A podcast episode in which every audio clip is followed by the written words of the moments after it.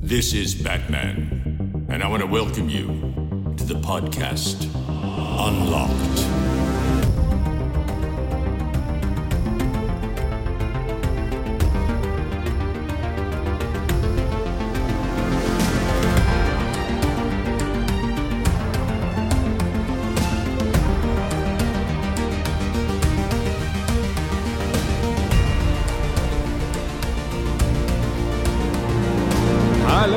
Willkommen zur jetzt schon fünften Folge Unlocked. Wir haben heute wieder ein buntes äh, Potpourri an Themen für euch vorbereitet. Wir reden unter anderem selbstverständlich über den Free-to-Play-Knaller Genshin Impact, den es gerade gibt. Dann haben wir ein bisschen was zu neuen Konsolen, ein bisschen was zu Cyberpunk, auch ein ganz klein wenig was zu Resident Evil und an Rezensionen erwartet euch unter anderem Squadrons, Crash Bandicoot 4, Mafia und natürlich auch FIFA 21, denn ihr kennt uns, ohne Fußball im Leben geht bei uns gar nichts. Und äh, an meiner Seite habe ich dafür heute Unterstützung, wie immer. Ich glaube, ganz alleine ähm, wäre ich zumindest langweilig. Ich will nicht sagen, das Solo-Podcast, jetzt hätte ich mich bei dem Kopf und Kragen gesprochen. Ähm, aber ich alleine wäre, glaube ich, sehr langweilig. Dafür habe ich heute äh, einmal äh, weibliche Unterstützung in Form von Joanna, die ihr mittlerweile hoffentlich kennen solltet. Hallo Joanna! Hello. Schön, dass du hier bist. Oder wieder hier bist. Immer noch hier bist. Ich weiß nicht, es ist. Äh, Eher Das- wieder. ja, okay, okay, okay. Und auf der anderen Seite männliche Unterstützung in Form von Dominik Hammes. Schönen guten Tag. Guten Tag. Schön, dass auch du hier bist, wir uns zusammengefunden haben, um ein bisschen äh, über die Welt der Videospiele zu quatschen. Das Jahr geht ja langsam zu Ende. Und ähm, bevor Gott. wir. Was denn? Es ist, es ist einfach fucking Oktober. So. Ja, ich, ich weiß, aber zu Ende, ich habe doch noch so viel zu erledigen. Ich habe noch nicht mal meine Leseliste halb angefangen. Also Meine bitte. Steuern 2018 liegen da immer noch. Habe ich heute gemacht. Ja. 2018 oder 19? Ach so, oh Gott, nein, für, für äh, letztes Jahr. So, ja. Ja, ich habe meine auch, 2018 wäre ähm, also schon vor ein paar Monaten, glaube ich, abgegeben. Aber naja, äh, Steuern hin oder her. Worauf ich eigentlich hinaus wollte, mal so ganz kurz in den Raum ähm, gefragt, ganz unverhohlen, gibt es noch irgendein Game, auf das ihr euch dieses Jahr ganz besonders freut? Und ich merke gerade, ich glaube, die, die, die Frage ist sehr Die aufgeladen. Frage weil ist es eigentlich gibt nur eine schon, richtige ja, Antwort. ich wollte gerade sagen, es ist ja wirklich ganz klar. Ich glaube, wir freuen uns alle unfassbar auf Cyberpunk. Also ich zumindest, aber ich glaube, ich spreche da so ziemlich für fast jeden Gamer. Würde ich es mal behaupten. Ja, ich, ich, ich denke auch. Bei, bei dir auch, Dominik? Ich merke gerade, ich weiß nicht, Dominik, du bist ja immer eher so ein bisschen der verhaltene Typ. Cyberpunk 2077, Keanu Reeves ist auch dabei als Johnny Silverhand und wird den Spieler begleiten durch die riesige Welt, in der man sogar seine Genitalien anpassen kann. Ähm, wobei, ich weiß, ich meine, du hast es jetzt nicht nötig, aber ähm, freust dich auch drauf. Ich bin so ein bisschen, was, was Hypes bei Computerspielen angeht, so ein bisschen resistent geworden über die Jahre. Und wir reden heute über das eine Spiel, wo ich wirklich gehypt war. Ja, Squadrons Mhm. war ich sehr, sehr gehypt. Warum, klären wir dann später. Ähm, und bei Cyberpunk ist es so, dass ich mich sehr drauf freue, aber ich habe irgendwann resignierend einfach gesagt, ja gut, dann bestelle ich es halt vor.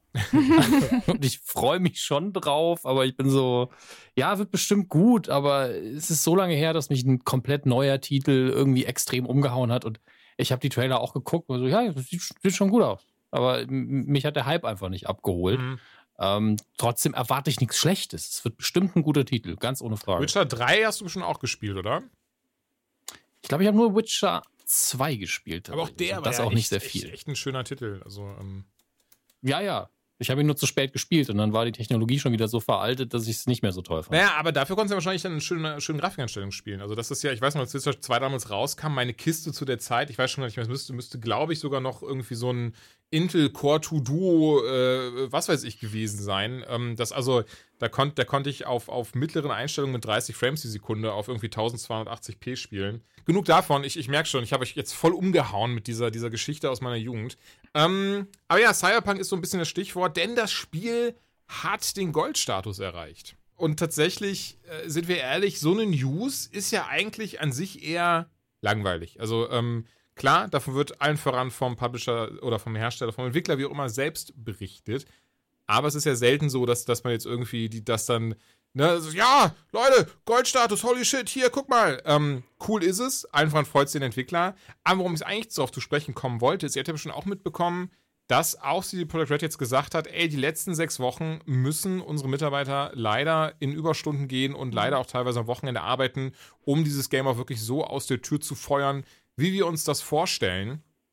Und der bittere Beigeschmack dabei ist, und ich bin mal gespannt, welche, welche Meinung wir da gleich alle zu vertreten werden, aber der bittere Beigeschmack dazu ist ja einfach, dass sie im Vorfeld schon groß gesagt haben, nein, wir legen Wert auf eine Kultur, bei der sowas eben nicht gefördert wird, bei der wir sagen, nee, Crunch gibt es bei uns nicht, hier hat jeder seine festen Arbeitszeiten und bevor wir überhaupt dazu kommen, dass eben dieser Moment überhaupt erst passieren könnte, dass das jemand in zu krasse Überstunden sogar am Wochenende arbeiten muss, verschieben wir lieber. Und das ist ja dann eben auch passiert. Ne? Das Spiel sollte eigentlich dieses Jahr schon im April, wenn ich es richtig im Kopf habe, oder sogar März herauskommen.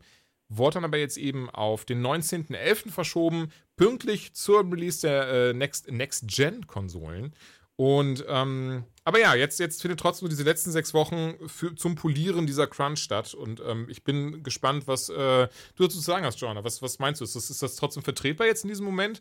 Oder, oder würdest du auch sagen, so, nee, hm, dann hätten sie es eigentlich doch nochmal ein bisschen verschieben können? Ja, also ich glaube ehrlicherweise, dass man, Crunch ist halt ein Problem in der Branche. Das ist halt so. Und ähm, ich glaube, das ist auch ein sehr bekanntes Problem. Und ich denke halt, es gehört irgendwo ein Stück weit dazu, macht es aber trotzdem nicht unbedingt besser. Ich glaube, es ist halt immer beschissen. Jeder, der arbeitet, kennt das Problem. Wenn man mal eine echt wirklich krass stressige Phase hat und wenn das irgendwie zu jedem Release dazugehört, ist es halt schon die eine Sache. Und wenn es dann halt auch noch Firmen gibt, die die Mitarbeiter dann nicht unbedingt ganz so dafür auszahlen, das ist dann halt auch nochmal eine ganz andere Sache. Hier bei CD Projekt Red ist es ja nicht so. Die Arbeiter äh, werden dafür ja bezahlt. Das heißt, es wird jetzt nicht irgendwie auf deren Kosten, sondern eher so auf Freizeitkosten. Ich mhm. finde es halt immer eine ganz schwierige Nummer, weil ich auf der einen Seite denke, naja, kann man es denn nicht so vorausplanen, dass ein Crunch eben nicht notwendig wird? Kann man denn nicht einfach einplanen oder möglicherweise vorausplanen, dass man sagt, ey, ich habe jetzt so viel Puffer dazwischen, dass dieser Crunch gar nicht erst notwendig wird, wie bei anderen Projekten? Andererseits kann es natürlich sein, gerade jetzt irgendwie in einem Jahr wie diesem, wo halt so viel Unvorhergesehenes passiert, dass es halt nun mal notwendig geworden ist, selbst wenn es, weil ich habe gelesen, dass es nicht geplant war, dass CD Projekt Red vorher ganz groß angekündigt hat, es findet nicht statt. Ja, ja, genau. Mhm. Genau, und jetzt ist es ja doch dazu gekommen und jetzt ist halt die Frage, woran liegt's? Da haben wir halt, glaube ich, alle jetzt nicht unbedingt so den Insight, um zu wissen, was genau da vorgefallen ist. Deswegen finde ich es natürlich immer ganz schwierig zu sagen, was ist jetzt gut oder schlecht. Allgemein finde ich, ist Crunch eine Sache, wo vielleicht die Branche ein bisschen mehr und auch alle, die mit der Branche zu tun haben, also auch Journalisten und alle, ein bisschen mehr sensibilisiert werden könnten, ob das in der Form sein muss und was das mit Mitarbeitern macht, weil man ja auch sehr, sehr häufig davon liest, dass das wirklich krasse Auswirkungen hat und die am Ende also dann ja auch viele danach das Handtuch werfen und sich einen neuen Job suchen oder ganz aus der Branche verschwinden, weil sie das Gefühl haben, dann in dem Moment, einfach nicht gewertschätzt zu werden, sondern einfach nur noch so richtig, ja, kaputt gespielt werden, sage ich mal. Und das ist dann halt irgendwie auch nicht geil, aber heißt es dann jetzt nicht, dass wenn ähm, Cyberpunk Gold gegangen ist, dass der Crunch vorbei ist? Das ist halt eine gute Frage, ne? Das kam mir eigentlich, die Meldung kam mir mehr oder weniger zeitgleich. Ich glaube, um drei Tage versetzt oder sowas. Ähm, ne, dass die, die, die erste Meldung, wie gesagt, vor, dann vor drei Tagen ungefähr müsste es gewesen sein, mit dem, hey, jetzt gibt's Crunch bis kurz vor Release und dann eben jetzt, ey, ist Gold. Also wäre es ein ziemlich kurzer Crunch gewesen tatsächlich. Genau. Also ich glaube viel eher gewundert. mit diesem, mh, ich glaube viel eher mit diesem Crunch ist gemeint, dass so, ey, das Ding hat jetzt den Goldstatus. Das heißt im Klartext, das geht jetzt so in die Presse, äh, also ins Presswerk, nicht zur Presse, sondern ins Presswerk. Und wir hauen jetzt noch die letzten Fehler und Bugs raus und Pipapo und hauen dann eben diesen, diesen noch mittlerweile berühmt-berüchtigten Day One-Patch, mhm. den, glaube ich, jedes Game heutzutage hat, ähm, hinterher. Ich glaube, das, das ist so ein bisschen damit gemeint. Was, was, was denkst du darüber, Dominik? Ich habe gerade erstmal festgestellt, wie, wie ich den Begriff Gold falsch verstanden habe. Ich dachte, es ginge so in Richtung Schallplatten und haben schon so viele Titel vorbestellt, dass wir jetzt irgendeine magische Grenze überschritten so. haben, aber darum ging es überhaupt nicht. Deswegen war ich völlig verwirrt. Aber dann ist gut, dass wir das ähm, Und habe jetzt realisiert, ah, ich, ich war einfach ein bisschen blöde im Kopf. Okay. Ähm, ich finde, Crunch sollte auf jeden Fall die Ausnahme und nicht die Regel sein. Das ist das, wo, wo, man eigentlich hinarbeiten müsste, egal in welcher Industrie. Und ich glaube, das ist noch so ein Überbleibsel aus diesen alten Tagen, wo vielleicht 20 Leute maximal ein, eine Spieleschmiede, wie man es früher genannt hat, waren. Und dann war das so ein, und jetzt sperren wir uns noch einmal im Keller ein und saufen ganz viel Energy-Zeugs und dann boxen wir das durch, als das überhaupt noch eine Möglichkeit war, weil bei diesen Projekten hier redet man ja davon, dass tausend verschiedene Kleinigkeiten gemacht werden müssen auf den letzten Drücker. Und der letzte Drücker ist dann aber letztlich drei Wochen lang und ganz viele Leute schlafen dann gar nicht und sind eben nicht Teil der Geschäftsleitung, sondern sind eigentlich nur ja, die Leute, die dann gesagt bekommen, ja, wenn du es nicht machst, machen es halt andere, bist austauschbar. Aber das ist einfach keine gesunde Unternehmenskultur. Das ist, das ist extrem toxisch auf Dauer mhm. und ähm, sollte einfach unter allen Umständen vermieden werden. Das ist einfach nicht gut. Ja, finde ich halt auch so. Ich finde, ja, äh, äh, nee, was Dominik sagt, ist klingt immer noch so ein bisschen romantisiert, ne? Dieses Jahr so, wir, wir, genau. wir schließen uns jetzt ein und was man so kennt, diese von LAN-Partys oder so von früher. Aber das ist es ja überhaupt ja. nicht. Also, das ist ja ein Stress, unter dem Aber ich glaube, halt dass krass. das im, ich meine damit, dass das im Kopf noch drin nee, nee. hängt und deswegen jeder denkt, Voll. ja, das macht man. Nee, ich wollte dir damit so. auch recht geben, weil ich nämlich auch denke, dass ähm, das merkt man auch super oft und das, die, das hat ja wieder eine total krasse Debatte angestoßen, die ich ja auch jetzt auf Twitter mitverfolgt habe und so, wo halt ganz viele sagen, ey, es ist super wichtig, dass da auch Journalisten drüber berichten, dass das halt wirklich mal ein bisschen wegkommt von diesem ja, romantisierten Klischee, ach naja, das gehört dazu und ach, die machen dann, arbeiten ein bisschen mhm. was, sondern dass man sagt, ey, je nachdem, wo das passiert, ist es halt ja, grenzt es schon fast an Ausbeutung? Und ist das immer notwendig? Oder kann man das einfach mal irgendwie ein bisschen anders setzen? Das ist halt so die Frage. Das ist einfach so ein Überbleibsel von einer ähm, leider sehr toxisch männlichen Teenager-Attitüde. So, ja, dann macht man das halt. Und die haben sich richtig angestrengt. So, nee, die haben einfach ihre, ihre Arbeiterrechte beiseite geschoben und gesagt, ja gut, dann lass mich ausbeuten. Das ist einfach nicht gut und macht auch keinen Spaß und muss halt weg. Also da, das, das muss einfach weg auf Dauer. Und ähm, letztlich nutzen die einfach so ein, so ein altes, wie du schon so schön gesagt hast, romantisiertes Gefühl aus, um äh, Dinge zu vertreten, die eigentlich 2020 schon längst nicht mehr gehen, aber leider auch in anderen Bereichen vermutlich irgendwo ja. stattfinden. Nur kriegen wir es da Gott sei Dank was heißt Gott sei Dank? Leider nicht so mit. So traurig es ist. Es muss ja eben in die Öffentlichkeit gelangen, damit sich Und was du willst ja auch nicht derjenige sein, der sagt, ich habe jetzt das Projekt verlassen, so ein riesiges Projekt, einfach weil ich es so mental nicht mehr ausgehalten habe oder weil mir das jetzt zu stressig war oder ich mehr Geld verlangt habe.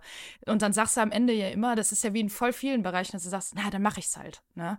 Ich will da ja irgendwie bei sein oder wenn ich es nicht mache, dann machen es andere. Das ist halt so das ist aber auch ein krasser Druck. Ja. Das ist aber auch ein gutes Stichwort, denn ich merke gerade, wir haben die News jetzt gar nicht drin. Ich glaube, es ist auch schon ein bisschen älter.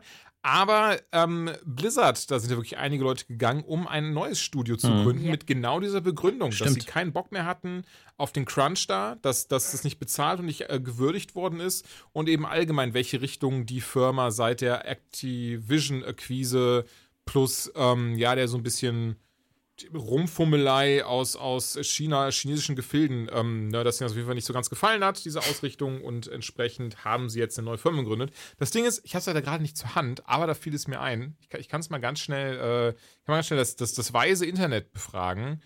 Mach, mach das, ich kann gerne noch kurz was dazu sagen, ja. also ganz im Allgemeinen. Ähm, die Sache ist die, ich glaube auch einfach, dass Crunch Time auch dem Unternehmen nicht gut tut. Also es ist ja wirklich dieses, oder dem Produkt, es hat wirklich nur diesen, diesen rebellisch-teenager-mäßigen Anstrich, nur die Attitüde, was so ein bisschen marketingmäßig dann vielleicht noch verkauft werden kann.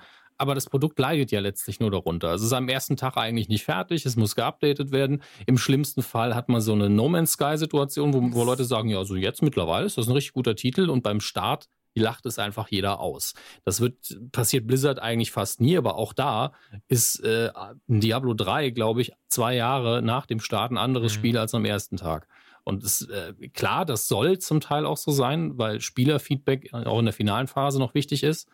Ähm, aber man möchte doch eigentlich am ersten Tag ein Spiel haben, über das man, auf das man auch stolz sein Ja, da habe ich mich letztens nämlich mit meiner Mitbewohnerin noch länger drüber unterhalten, dass die Zeit super lang einem herscheint, wo man einfach ein Spiel gekauft hat und das war das Spiel. Du hast es gehabt und das war's. Also ich erinnere mich, als ich mir damals mit, ach, wie alt war ich da? Keine Ahnung. Mein erstes selber gekauftes ähm, PC-Spiel war Final Fantasy VIII. Und da gab es keine ähm, nachgereichten Day-One-Patches, da gab es keine DLCs. Du hattest das Spiel und jeder hat das gleiche Erlebnis gehabt. Und heute ist es halt, ja gut, der eine kauft sich dann noch die DLCs, der andere ähm, tut dies oder so oder spielt es nicht weit genug. Und mit den ganzen Day-One-Patches irgendwie dass, dass Spiele jetzt mittlerweile immer so ein Make in Progress sind, was auf der einen Seite, wie du schon gesagt hast, ja irgendwie cool ist, weil dann auch Spielerfeedback mit eingebaut werden kann. Auf der anderen Seite bin ich auch ganz ehrlich, vermisse ich das so ein ganz kleines bisschen, dass du einfach ein Spiel gekauft hattest und es war da. Und du musstest dir nicht Sorgen machen, dass vielleicht dann auf einmal mit dem Day One Patch, ähm, keine Ahnung, auf der Konsole hattest du nicht genug Speicherplatz. Da musst du erstmal wieder was runterwerfen und so. Das ist alles wieder so ein Struggle. Ach, weiß ich nicht. Also manchmal vermisse ich die gute alte Zeit.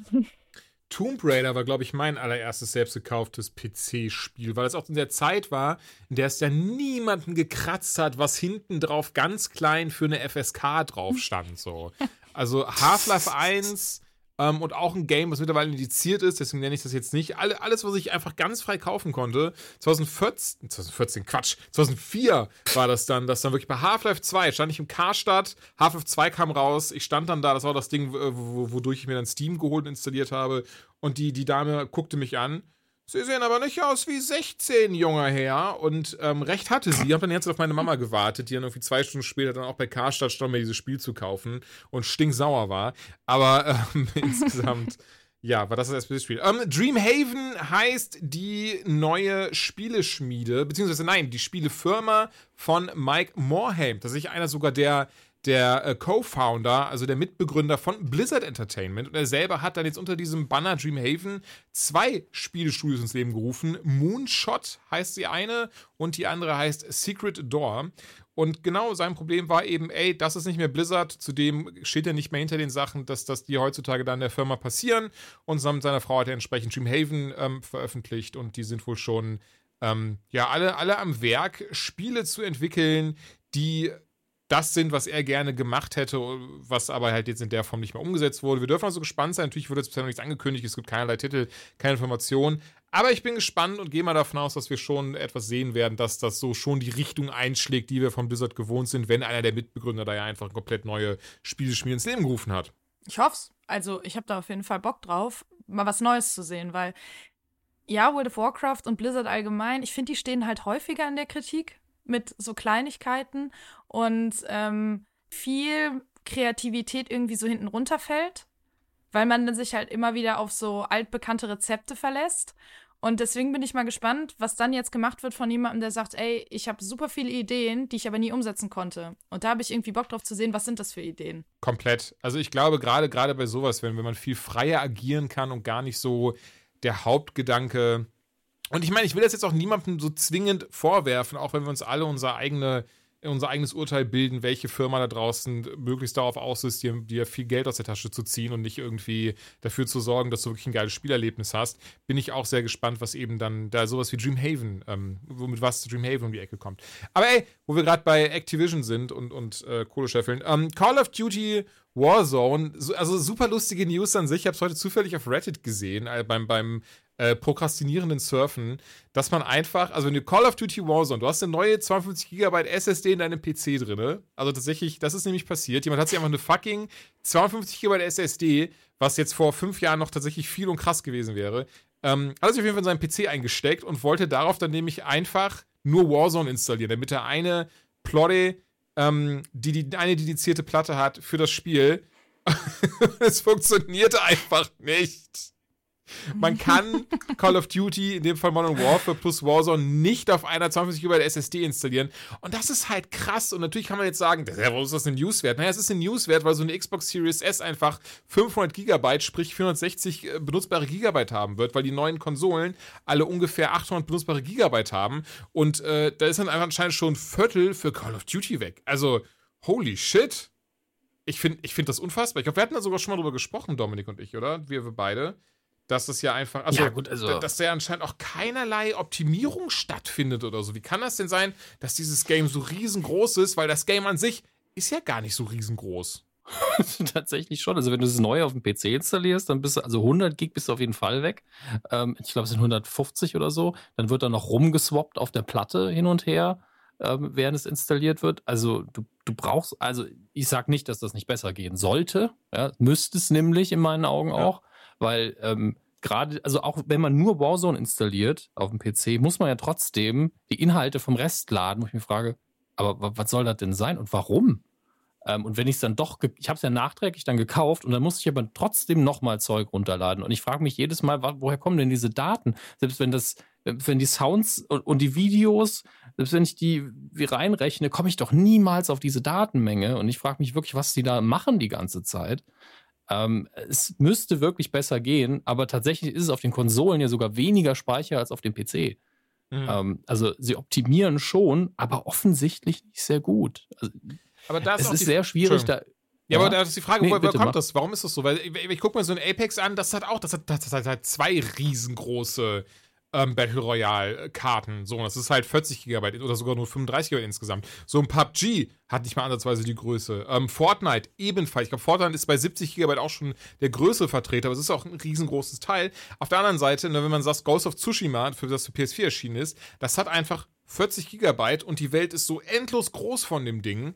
Ähm, und, und was ja noch viel krasser ist, ich meine, das gehört eigentlich gar nicht hin. Ghost of Tsushima, ich, ich raff nicht, was sie da gemacht haben, aber dieses Spiel lädt innerhalb von Sekunden auf einer PS4, die keine Pro ist, die keine SSD hat, obwohl es einfach so ein absurd großes Ding ist. Ähm, ähm, ähm, und entsprechend raff ich einfach nicht, was, was, was Activision da macht oder deren Entwickler da machen, dass sie es nicht gebacken bekommen, das Spiel dahingehend zu optimieren, dass es einfach auch Leute installieren können, die vielleicht mehr als ein Spiel auf ihrer Festplatte haben wollen. Ich habe jetzt wirklich versucht, das noch nachzugoogeln, warum Ja. Warzone so groß ist und die Antworten sind einfach fragwürdigst. Ja. Just, also es ist einfach, es ist halt einfach sehr, sehr viel Content. So, ah ja, okay. Naja, gut. Ey, aber dafür, und das, das fand ich jetzt echt eine sehr spannende News heute, die habe ich vorhin noch gar nicht mitbekommen, ich weiß nicht, wie es euch da geht, aber die Xbox Series S slash X, die wird Spielern erlauben, bestimmte Teile eines Games zu deinstallieren, um Platz zu schaffen. Das sollte man vielleicht bei Warzone auch mal machen. Ja, ich, ich finde das allgemein ist doch eine super Sache, oder? Ich finde, also das ist tatsächlich einfach eine, zumindest ich persönlich habe jetzt über so ein Feature noch nie nachgedacht, ihr. Ich, ich finde tatsächlich, also gerade, weil ich, so, es wird ja nicht nur so weit gehen, dass man sagt, ich trenne Einzelspieler von Single, äh, von Single, ich trenne Einzelspieler von Singleplayer, sondern eben, ähm, dass man wirklich auch sagen kann, ey, ich habe jetzt die erste Hälfte des Spiels äh, äh, fertig, zum Beispiel Crash Bandicoot, ey, ich habe Welt 1 fertig, also schmeiße ich die von der Platte. Ähm, ich ich finde, das ist, ist ein cooler Gedanke. Also funktioniert Feature. das dann genau auch so nach dem Prinzip? Ja, Weil ich ich Also in der okay. Theorie zumindest. In der Theorie soll es so Weil über die funktionieren. News bin ich tatsächlich noch nicht gestolpert, deswegen äh, höre ich das gerade so ein bisschen zum ersten Mal und habe mich auch gerade erstmal so gefragt, okay, bestimmte Teile eines Games installieren, wie soll das funktionieren? Kann ich da ich Charaktere auslöschen, auf die ich keinen Bock habe? Aber äh, wenn man dann einfach quasi Der NPC ist scheiße. auf die Zack. Storyline gar keinen Bock weg damit. Aber, Ja. Quicktime-Events. aber wenn das weg. so funktioniert, dann ist es ja auf jeden Fall interessant. Also ich glaube, bei Spielen, für die, also ich weiß es nicht, für mich ist das irgendwie so ein, so ein allgemeines Erlebnis, so ein Spiel dann zu installieren. Das hat für mich sowas wie, ich verkaufe auch keine Spiele oder Konsolen. Deswegen würde ich, glaube ich, auch nicht die Hälfte von einem Spiel deinstallieren. Aber bei Spielen, wo ich sage, ich zock das mal und guck mal, wie es so ist. Und, ach, naja, ist ganz nett, ich sp- spiel's mal weiter, da könnte ich es mir schon vorstellen, dass das vielleicht ganz sinnvoll ist. Dass man zumindest dann auch nicht ein ganzes Spiel komplett Mhm. Äh, wegballern muss, sondern vielleicht auch einfach nur, ja, 70 Prozent davon weg, aber irgendwann habe ich die Möglichkeit, das vielleicht mal weiterzuspielen. Jetzt catcht es mich nicht so, aber ich will jetzt was anderes installieren. Also ich finde den Gedanken eigentlich sehr cool. Also in dem Artikel, den Julian rausgesucht hat, steht auch am Ende, es ist noch nicht ganz klar, wie es läuft, aber ich glaube, das meiste, was passieren wird, ist wirklich die Trennung Multiplayer, Singleplayer. Ähm, und da es sich hier aber nur um Konsolenfeature handelt, bin ich so, Mhm. ja, okay, viel mehr geht dann ja auch eigentlich nicht. Auf dem PC könnte man immerhin sagen, ey, mein Rechner ist High-End, ähm, ich brauche keine minderwertigen Texturen, weg damit. Oder umgekehrt, mein Rechner kann das nicht packen, wirft die ganzen Ultra 4K-Texturen noch einfach weg, die schlucken noch nur Speicher. Ähm, dann, sobald ich die Einstellung dann doch verändere, kann er ja sagen, da musst du wieder runterladen. Fände ich auch Mhm. okay. Aber ich hatte wie gesagt so verstanden in der Theorie, dass man wirklich einfach Teile des Spiels richtig löschen kann. Also nicht nur diesen Einzelspieler- und Mehrspieler trennen, sondern wirklich sagt so, ey, ähm, du kannst jetzt das erste Drittel quasi, quasi weglöschen. Es kommt natürlich krass auf Spieler, weil es so spontan so ist wie Control, da wird das gar nicht möglich sein. Wie gesagt, bei so einem Crash Bandicoot, easy, ne, Welt 1 hasse, brauche ich gerade nicht mehr, da kann der Speicher gerne freigemacht werden. Ich gehe auch davon aus, dass die Technik denn da gar nicht so funktionieren wird, dass das, was man dann dem, dem Speicher oder der Konsole sagt, ja, lösch das alles komplett weg, sondern für eher archivier das. Im Sinne von, das sind dann noch die Hälfte des Speichers weg und ist dann so ein bisschen wie in so, einem, in so einer RAR-Datei, in so, in so einer ZIP-Datei ähm, einfach archiviert. Ja, wobei man halt auch Angst haben muss, dass die das irgendwann zu sehr einsetzen und man dann auf einmal wieder krasse Ladezeiten bei Spielen hat, wenn man dann doch wieder den alten Content sehen will. Dass irgendwie, ähm, wir haben alles äh, archiviert oder gelöscht, was nicht gerade ähm, die letzten 5% vorwärts oder rückwärts deines Spielerlebnisses sind. Das heißt, sobald du irgendwie großen Fortschritt machst oder sobald du das Level nochmal spielen willst, darfst du erstmal warten. Also das darf halt nicht passieren. Ja, ich bin auch gespannt, wie sie es letztendlich umsetzen wollen. Ich, ich glaube, es ist so ein bisschen dieses umgekehrte, äh, man kann ja mittlerweile schon eben Spiele runterladen und dann schon nach irgendwie 40% runterladen schon spielen, weil man einfach den, dann den, ne, den ersten Teil davon irgendwie zocken kann.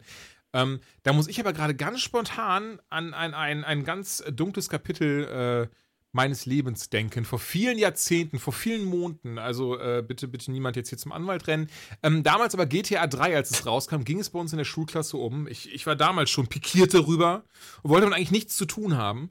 Ähm, und hab dann aber diese CD ist dann doch, hat dann doch ihren Weg zu mir gefunden. Und da war dann einfach ein ZIP-Archiv drauf. Und das hatte irgendwie, ich glaube, 10 MB oder sowas. Und erst nach dem Entpacken dieser 1,4 Gigabyte, die das Spiel hatte, ähm, da komme ich jetzt irgendwie gerade drauf durch dieses Archivieren und ich frage mich gerade, wie haben die das damals gemacht, dass das Spiel irgendwie dann so verdammt klein war? Also das war damals in der Uni, tatsächlich Informatik war es ein Projekt davon, dass wir so ein eigenes, so einen eigenen Archiver programmieren sollten. Der ähm, habe ich sogar geschafft, tatsächlich am Ende des Tages. Das ist, ähm, war viel Arbeit, Studium auch nicht geschafft. Das war dann so ein bisschen. Habe ich gefragt, warum habe ich jetzt monatelang also, gesessen an der Scheiße? Ähm, ich meine, das funktioniert ja alles immer so ein bisschen wie, ähm, wenn man ein Möbelstück von Ikea oder so hat. Ne? Also das nimmt halt weniger Platz weg, wenn es nicht zusammengebaut ist. Dann erfüllt es aber auch keine Funktion. Das ist genau das Gleiche. Das ist ein toller Vergleich. Stimmt, ja. der, der, der ist sehr treffend. Ey, bei den nächsten News äh, werde ich jetzt an eurer, an eurer Reaktion abmessen, ob wir die in Hülle und Fülle besprechen und einfach weitermachen. Steven und Alex von Minecraft sind ab jetzt in Super Smash Bros. dabei. Woo! 25% der Ubisoft-Mitarbeiter haben ja noch nie. Was ich glaube tatsächlich, das erste, was mir in dem Moment in den Sinn gekommen ist, ich glaube tatsächlich, dass es ähm, für den, ach, jetzt fällt mir der Name nicht ein, eben hatte ich ihn noch, der nette Herr von Nintendo, der immer die neuen Charaktere vorstellt. Und ähm, ich glaube, für den war wahrscheinlich ja, die, die mhm. größte Sache daran, dass er endlich mal einen anderen Charakter außer von Fire Emblem vorstellen kann. Es ist ja wirklich nicht mehr normal, wie viele Fire Emblem Charaktere da drin sind. Und jetzt endlich mal was anderes, ja. auch wenn ich nicht mehr so der krasse Minecraft-Spieler bin, finde ich, ist es einfach schön. So. Das ist meine Reaktion dazu. Ey, da stimme ich dir voll und ganz zu. Man kann sich ja gerne für andere freuen. Ich weiß, dass mein Neffe zum Beispiel, der ist ja riesiger Minecraft-Fan, der spielt auch Smash Bros. total gerne. Der hat sich einfach einen Ast gefreut, dass da jetzt einfach Steven und Alex dabei sind. Äh, für mich war es überhaupt nicht so, dass ja, die Charaktere Namen ja. haben in Minecraft. Ich dachte, ich dachte, das war alles Blockfiguren, die einfach so, so, das sind zwar so die namenlosen Helden in Anführungszeichen, aber anscheinend haben die sogar Namen. Ja. Also, ähm, the more you know. in Minecraft geht einfach alles und du bist erstaunt, dass es Namen für die Ja, ich dachte, das Ding ist, ich dachte ja eh, dass die zufällig äh, generiert sind, weißt du, dass es gar nicht so, also ich wusste nicht mal, dass das die Aufhänger dieser Welt sind. Ich dachte einfach mal, die, das ist so, ja, die haben zufällig einen gefunden, der halbwegs cool aussieht und den benutzen die halt für Promomaterial. Ja, war vielleicht ein bisschen dumm gedacht. Ähm, 25% der Ubisoft-Mitarbeiter haben eine, haben eine anonyme Umfrage angegeben, Fehlverhalten gesehen oder erlebt zu haben da muss ich sagen, als ich den Artikel gelesen habe, ähm, ich finde ich sehr gruselig. Ich glaube, es ist gruselig, aber ich glaube, es ist leider nicht so verwunderlich. Muss ich ganz ehrlich sagen. Also jetzt nicht unbedingt auf die, auf Ubisoft oder auf die Games-Branche bezogen, sondern das ist wahrscheinlich in sehr vielen Unternehmen so. Ähm, hier in dem Fall ist es ja so, mhm. äh, habe ich auch dem Artikel entnommen, dass vor allem, ich glaube, 33 Prozent mehr Frauen von Fehlverhalten ihnen gegenüber berichten und es waren knapp mhm. 50 Prozent äh, an non-binären Personen mehr, äh, die nochmal gesagt haben, dass sie sich ungerecht behandelt gefühlt haben. Und ähm, das sind eigentlich schon relativ krasse Zahlen, muss man dazu sagen, finde ich. Ja, und total. Ubisoft mhm. setzt sich ja aktuell, finde ich, mächtig in die Nesseln. Also im August ja der Plot hier mit äh, Tom Clancy Elite Squad, wo sie ja dieser terroristischen Vereinigung Umbra eines der typischen Symbole der Black Lives Matter-Bewegung gegeben haben, was ja schon sehr schwierig war. Dann oh, dieses das, ja. Video mhm. von äh, Assassin's Creed, wo sie diese Hidden Blade Masters vorgestellt haben und keiner davon eine Frau war, obwohl es ja in der Reihe mehrere Frauen gaben, gab. So die eben äh, diese Hidden Blade gemastert haben. Ey, alleine, alleine Cassandra ja. in Assassin's Creed Odyssey, einfach oh. eine meiner absoluten Lieblingsassassinen. Und also jetzt das, also schon ein kleines Unding. Das ist, äh, die sind gerade und dann gab es ja natürlich noch während der ganzen MeToo-Bewegung da auch ganz viel Rumoren in, äh, in den ganzen Ubisoft-Stellen. Also ich glaube, ähm, da hat Ubisoft einiges aufzuarbeiten, wenn man das so sieht.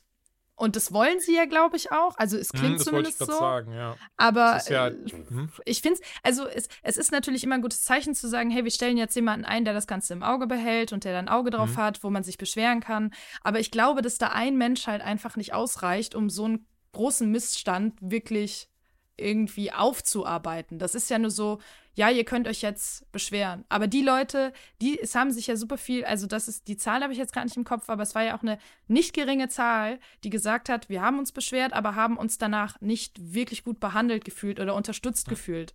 Also das heißt. Von 19.000 Mitarbeitern haben das 66 Prozent gesagt. Genau, dass, das äh, sie haben sich nicht unterstützt gefühlt. Es ja. ist halt enorm. Also, ne, du beschwerst dich und trotzdem wird dir dann irgendwie kaum oder nicht genug Hilfe zuteil oder du wirst vielleicht nicht ernst genug genommen. Ist halt schwierig, das alles nachzuvollziehen. Wir stecken da ja nicht drin, aber ähm, also ich glaube, wenn du da einen hinsetzt, um diese ganzen krassen äh, Defizite da auszugleichen, das äh, wird halt nicht funktionieren und das wird auch über, also entweder du musst da halt einen kompletten Reset machen und da komplett anders an die Sache rangehen oder das wird halt Jahre dauern, bis sich da mal irgendwas ändert. Also vielleicht sehe ich das aber auch nur vor, also vielleicht bin ich da auch ein bisschen negativ eingestellt. Das kann natürlich auch sein, aber irgendwie denke ich, da muss halt schon ein bisschen mehr passieren, wenn es halt wirklich so. Also ich fand mich jetzt noch relativ neutral, wenn ich ehrlich bin. Ähm, äh, tatsächlich, Entschuldigung, nur um das kurz klarzustellen, von 19.000, Entschuldigung, haben sich 96% unterstützt gefühlt, so rum. Und 34% sich nicht unterstützt gefühlt. Ich habe es kurz eben falsch schon gelesen. Ähm, ich sehe das wie du. Ich denke auch, aber ich finde, ich finde es trotzdem, ähm, und nicht falsch verstehen, dafür muss jetzt keiner irgendwie Blumen überreicht bekommen oder das muss man jetzt nicht hart feiern, aber ich finde es einen angemessenen Schritt in die richtige Richtung zu sagen, wir haben jemanden angestellt und wir sind uns bewusst, was die Sache ist und wir kommunizieren ganz transparent, mhm. was passiert. Natürlich, zu einem gewissen Grad ist das PR. Das ist dafür da, um auch so ein bisschen sein Gesicht zu wahren, aber man tackelt die Probleme. Anders als, als jetzt eben zum Beispiel so eine Firma wie Blizzard oder Riot, die dann gesagt haben, ja, ey, easy, das machen wir alles intern. Tschüss. ähm, finde find ich hier schon recht gut, dass das Ubisoft trotzdem diesen Weg wählt, dass das eben öffentlich zu machen und auch zu sagen, ja, wir arbeiten da aktiv dran. Ja, auf jeden Fall. Also klar, ne, wie du schon sagst, das ist natürlich auch so ein bisschen Schadensbegrenzung betreiben von oben, aber äh, das ist ja immer noch besser, als dann wirklich komplett das Thema unter den Tisch zu kehren und totzuschweigen. Und ich glaube, mhm. nach der ganzen MeToo-Debatte kannst du sowas halt nicht, nicht mehr so krass unter den Teppich kehren, ohne davon am Ende eine heftige Backlash zu erwarten. Also, das ist ja dann immerhin schon mal was Gutes. Dominik, du warst bisher relativ ruhig, von daher keine Sorge. Die nächste News, die ist einfach wie auf dich zugeschnitten. Als, also perfekt für dich, denn es erscheint ein neuer Resident Evil-Film. Das ist My Ex, wirklich, ich hatte genau die gleiche Reaktion. Ich war auch, es ist, es fühlt sich an, wie lebendig begraben zu werden. Oh Gott. Ich habe ja, also für diejenigen von euch, die es nicht wissen, ich habe damals für Radio Nukula einfach alle bis dato verfilmten äh, Resident, äh, verfilmt kann man ja gar nicht sagen, Resident Evil Filme geguckt, innerhalb von einer Woche oder so, äh, inklusive den animierten Sachen. Unterm Strich ka kann man sagen, mit verschiedenen Abstufungen, alles scheiße. ähm, und ich, ich habe ja nie ein Spiel gespielt, ne? deswegen, ich kann noch nicht mal sagen, schlecht adaptiert. Es war einfach nur, waren einfach schlechte Filme. Ähm, und deswegen bin ich so, ja, also schlechter machen können sie es nicht. Den, den neuesten oder letzten habe ich ja noch nicht mal geguckt, den habe ich noch vor mir. Ähm, Finde den Cast zum Teil ganz gut. Der ist ja Wentworth schon bekannt. Miller. Achso, Entschuldigung, ich, ich dachte manche Originalen. Schon gut. Äh, ja, also der Cast, der jetzt eben. Ich fand ähm, den eher schwierig tatsächlich ist, sogar. Aber ähm, nee, nicht unbedingt. Also ich glaube, natürlich sind da auf jeden Fall bekanntere Namen bei, glaube ich, weil, oh ja, Mila Jovovic ist ja jetzt auch nicht unbedingt so, die ja in den alten Teilen gespielt hat, unbedingt für ihre ganz krassen Schauspielerleistungen bekannt. Aber zum Beispiel, wer mir da als erstes ja aufgefallen ist, ist ja Kaya Scodelario, die ja viele aus Maze Runner kennen. Ich habe sie jetzt letztens mhm. erst in Crawl gesehen, diesem Krokodilfilm. Ich fand sie in Skins halt hervorragend. Da war ja, das stimmt, das stimmt. Deswegen, also ich glaube, es ist ganz schwierig, aber jetzt, wo ich sie halt, für mich ist Crawl noch so, das ist mir auch richtig unter die Haut gekrochen. der war, ich glaube halt, ähm, dass sie hier zum Beispiel auch der äh, Schauspieler, der ja. Chris Redfield gespielt hat, der Robbie Amell oder so, der ist ja auch mit ganz vielen Teenie-Filmen bekannt. Und das finde ich halt so ein bisschen schwierig, weil Chris Fat, Chris Fatfield, Chris Redfield ist ja wirklich so ein äh, ganz krasser Soldat, der ja irgendwie, keine Ahnung, von Teil zu Teil immer mehr aufgepumpt wird. Und da kann ich ihn also wenn Hollywood so eins kann, ist es ja Leute ehrlich. aufpumpen. Egal Aber, in welcher Form. Ja. Also. ja, das stimmt. Das stimmt. Aber ich, ich bin da halt noch nicht so überzeugt und ich glaube, das, was mich am wenigsten überzeugt, ist der Regisseur, der nämlich äh, die Horrorfilme gemacht, Horrorfilme kann man halbwegs sagen, äh, 47 Meters Down und den Nachfolger Uncaged, die ich erst vor kurzem gesehen habe, weil ich High-Filme liebe. Und ich kann nicht so viel Gutes darüber sagen. Und wenn äh, die Resident Evil-Verfilmung auch nur ähnlich wird, erwartet ich das uns Gefühl, wirklich nichts dass Gutes. irgendwie von den sechs Darstellerporträts, die ich hier sehe, vier davon auch einfach in Mhm. irgendwelchen Comic-Verfilmungen Ja. in, in Serienform Ja, ja, dabei von waren. Ja, also, und an einer von der Brother Academy. Und ich bin so, Mhm. ich mag die aber auch irgendwie alle. Deswegen ist es hat halt Sympathiewerte von der Besetzung für mich. Und ansonsten mich so, ey, schlimmer machen kann man es ja nicht. Also bei Resident Evil, der bisherigen Verfilmung, war ja von, okay, den Trash kann man genießen, bis hin zu, ich weiß nicht mal mehr, was hier passiert, alles dabei. Und ähm, aber nichts davon war irgendwie objektiv, objektiver betrachtet gut oder hochwertig. Und von daher, hey, mach doch einfach. Ich glaube, das einfach mitgrößte Spaß. Manko, unter anderem, dass die Filme halt wirklich schlecht waren, ist ja auch, dass es überhaupt nichts mit der Resident Evil Story zu tun hat, also mit den Games. Und das war ja mit der, der größte Kritikpunkt, den die Fans immer hatten, also mich eingeschlossen. Und zumindest soll sich diese neue Realverfilmung ja wirklich viel direkter an den äh, Videospielen orientieren, also an Teil 1 und Teil 2 und das ein bisschen aufarbeiten. Deswegen bin ich da halt gespannt, weil ich da zumindest die Hoffnung habe, dass da dann vielleicht doch irgendwas Gutes bei rumkommt.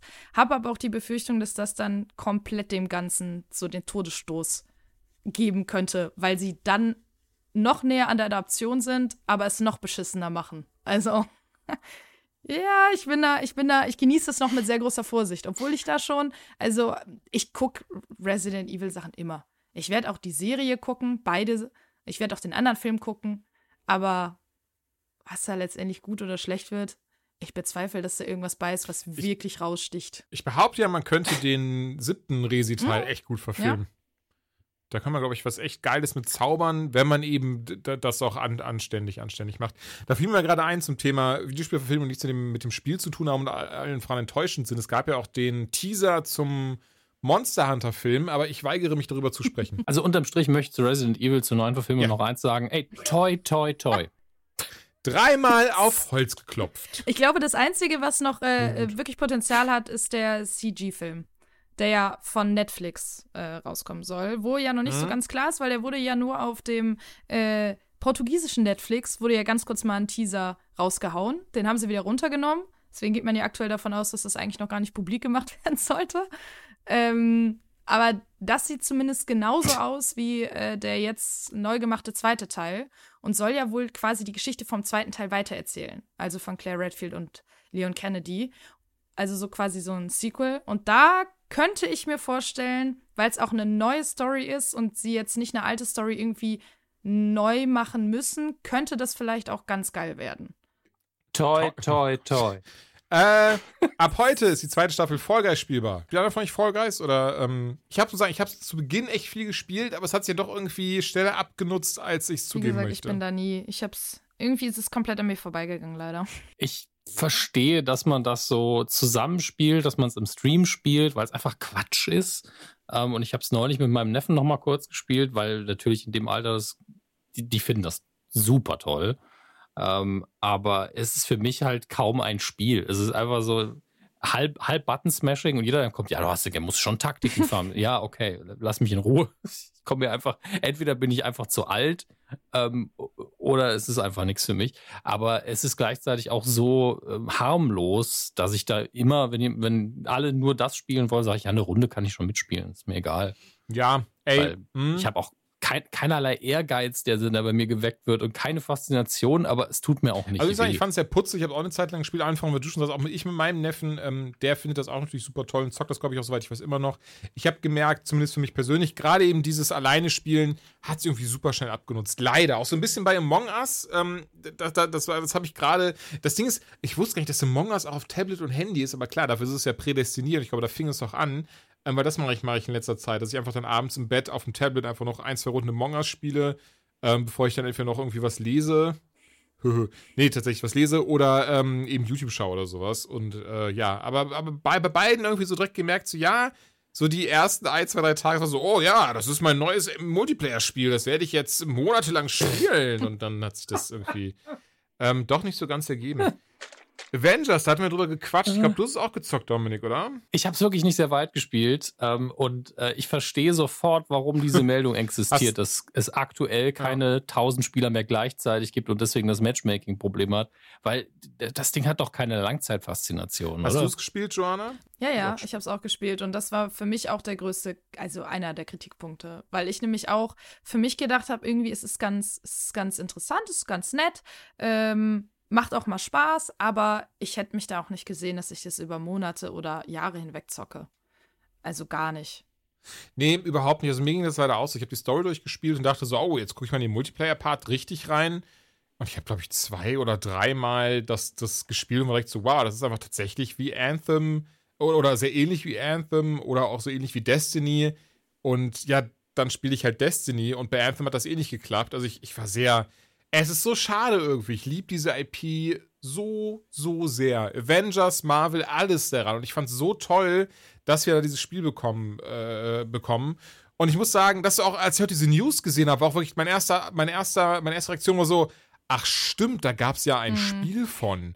Und ähm, das ist so krass schade, weil dieses Spider-Man-Ding, das liebe ich. Das Spider-Man 2018 rauskam und jetzt nochmal, jetzt als Remaster rauskommt für die PS5 ähm, plus Miles Morales halt. Trotzdem mega Bock drauf einfach. Auch die ganzen Videos dazu, wo man halt so sieht, so, ja, okay, ist halt ein marginales Update, passt schon. Äh, mega cool. Aber dieses Avengers-Teil ist einfach so, ja, das, ich habe es nicht mal mehr richtig in Erinnerung. Das ist so, so schade, wo mich auch echt frage, wie, wie man darauf kommt, die, die, offensichtliche Antwort außen vor, ja, da kann man mal schnell ein paar, paar, paar schnelle Fuffis machen. Ähm, ja, ey, super schade auf jeden Fall. Und wie du, du hast schon eigentlich gut zusammengefasst, Dominik, es macht komplett Sinn, dass da keine 1000 Spieler mehr gleichzeitig am Start sind, weil es einfach äh, hinten und vorne nicht gepasst hat und gerade der Mehrspieler doch relativ, ähm, ja, komisch in Anführungszeichen ausgelegt war. Ähm, ja, eine Frage hätte ich noch an euch, bevor wir die News abschließen. Hat einer von euch Genshin Impact gespielt? Nein. Nope. Das Ding wusste ich, das wusste ich lustigerweise zum Beispiel auch nicht. Ich habe gesehen, es gibt es auf PC Free-to-Play, das gibt es auf PlayStation 4 Free-to-Play und ist eigentlich auch ein Handy-Game. Also einfach ein, ein Game, was auf Tablet und Handy angefangen hat, was ich nicht wusste und was mich sehr überrascht hat. Es sieht echt gut aus. Es ist so ein bisschen, es fühlt sich an wie eine Mischung aus Zelda, Breath, Breath, Breath, Breath of the Wild ähm, und ich weiß nicht, so ein bisschen vielleicht Dragon Quest oder ein bisschen Nino Kuni oder sowas. Ein paar Leute haben auch gesagt, das ist ein Waifu-Simulator, weil ich nachschauen musste, was, was? das ist. Das und also, ähm, das, also ich finde den äh, Gedanken tatsächlich sehr passend. Also mir wurde es so ein bisschen immer so in die Timeline gespült und ich habe ein paar Bilder gesehen und dachte, ach ja, Waifu, ja, das passt. Okay, ich wusste, ich kannte diesen Begriff von diesen Waifu-Pillows oder sowas, aber ich habe mich damit auseinandergesetzt, dass ich wirklich wusste, was dahinter steckte. Und das hatte ich dann mal gemacht und ich denke, das Ding ist so, ich hatte halt nicht diesen Gedanken weil ich habe es gezockt und dachte wirklich so, ah cool, wie Zelda.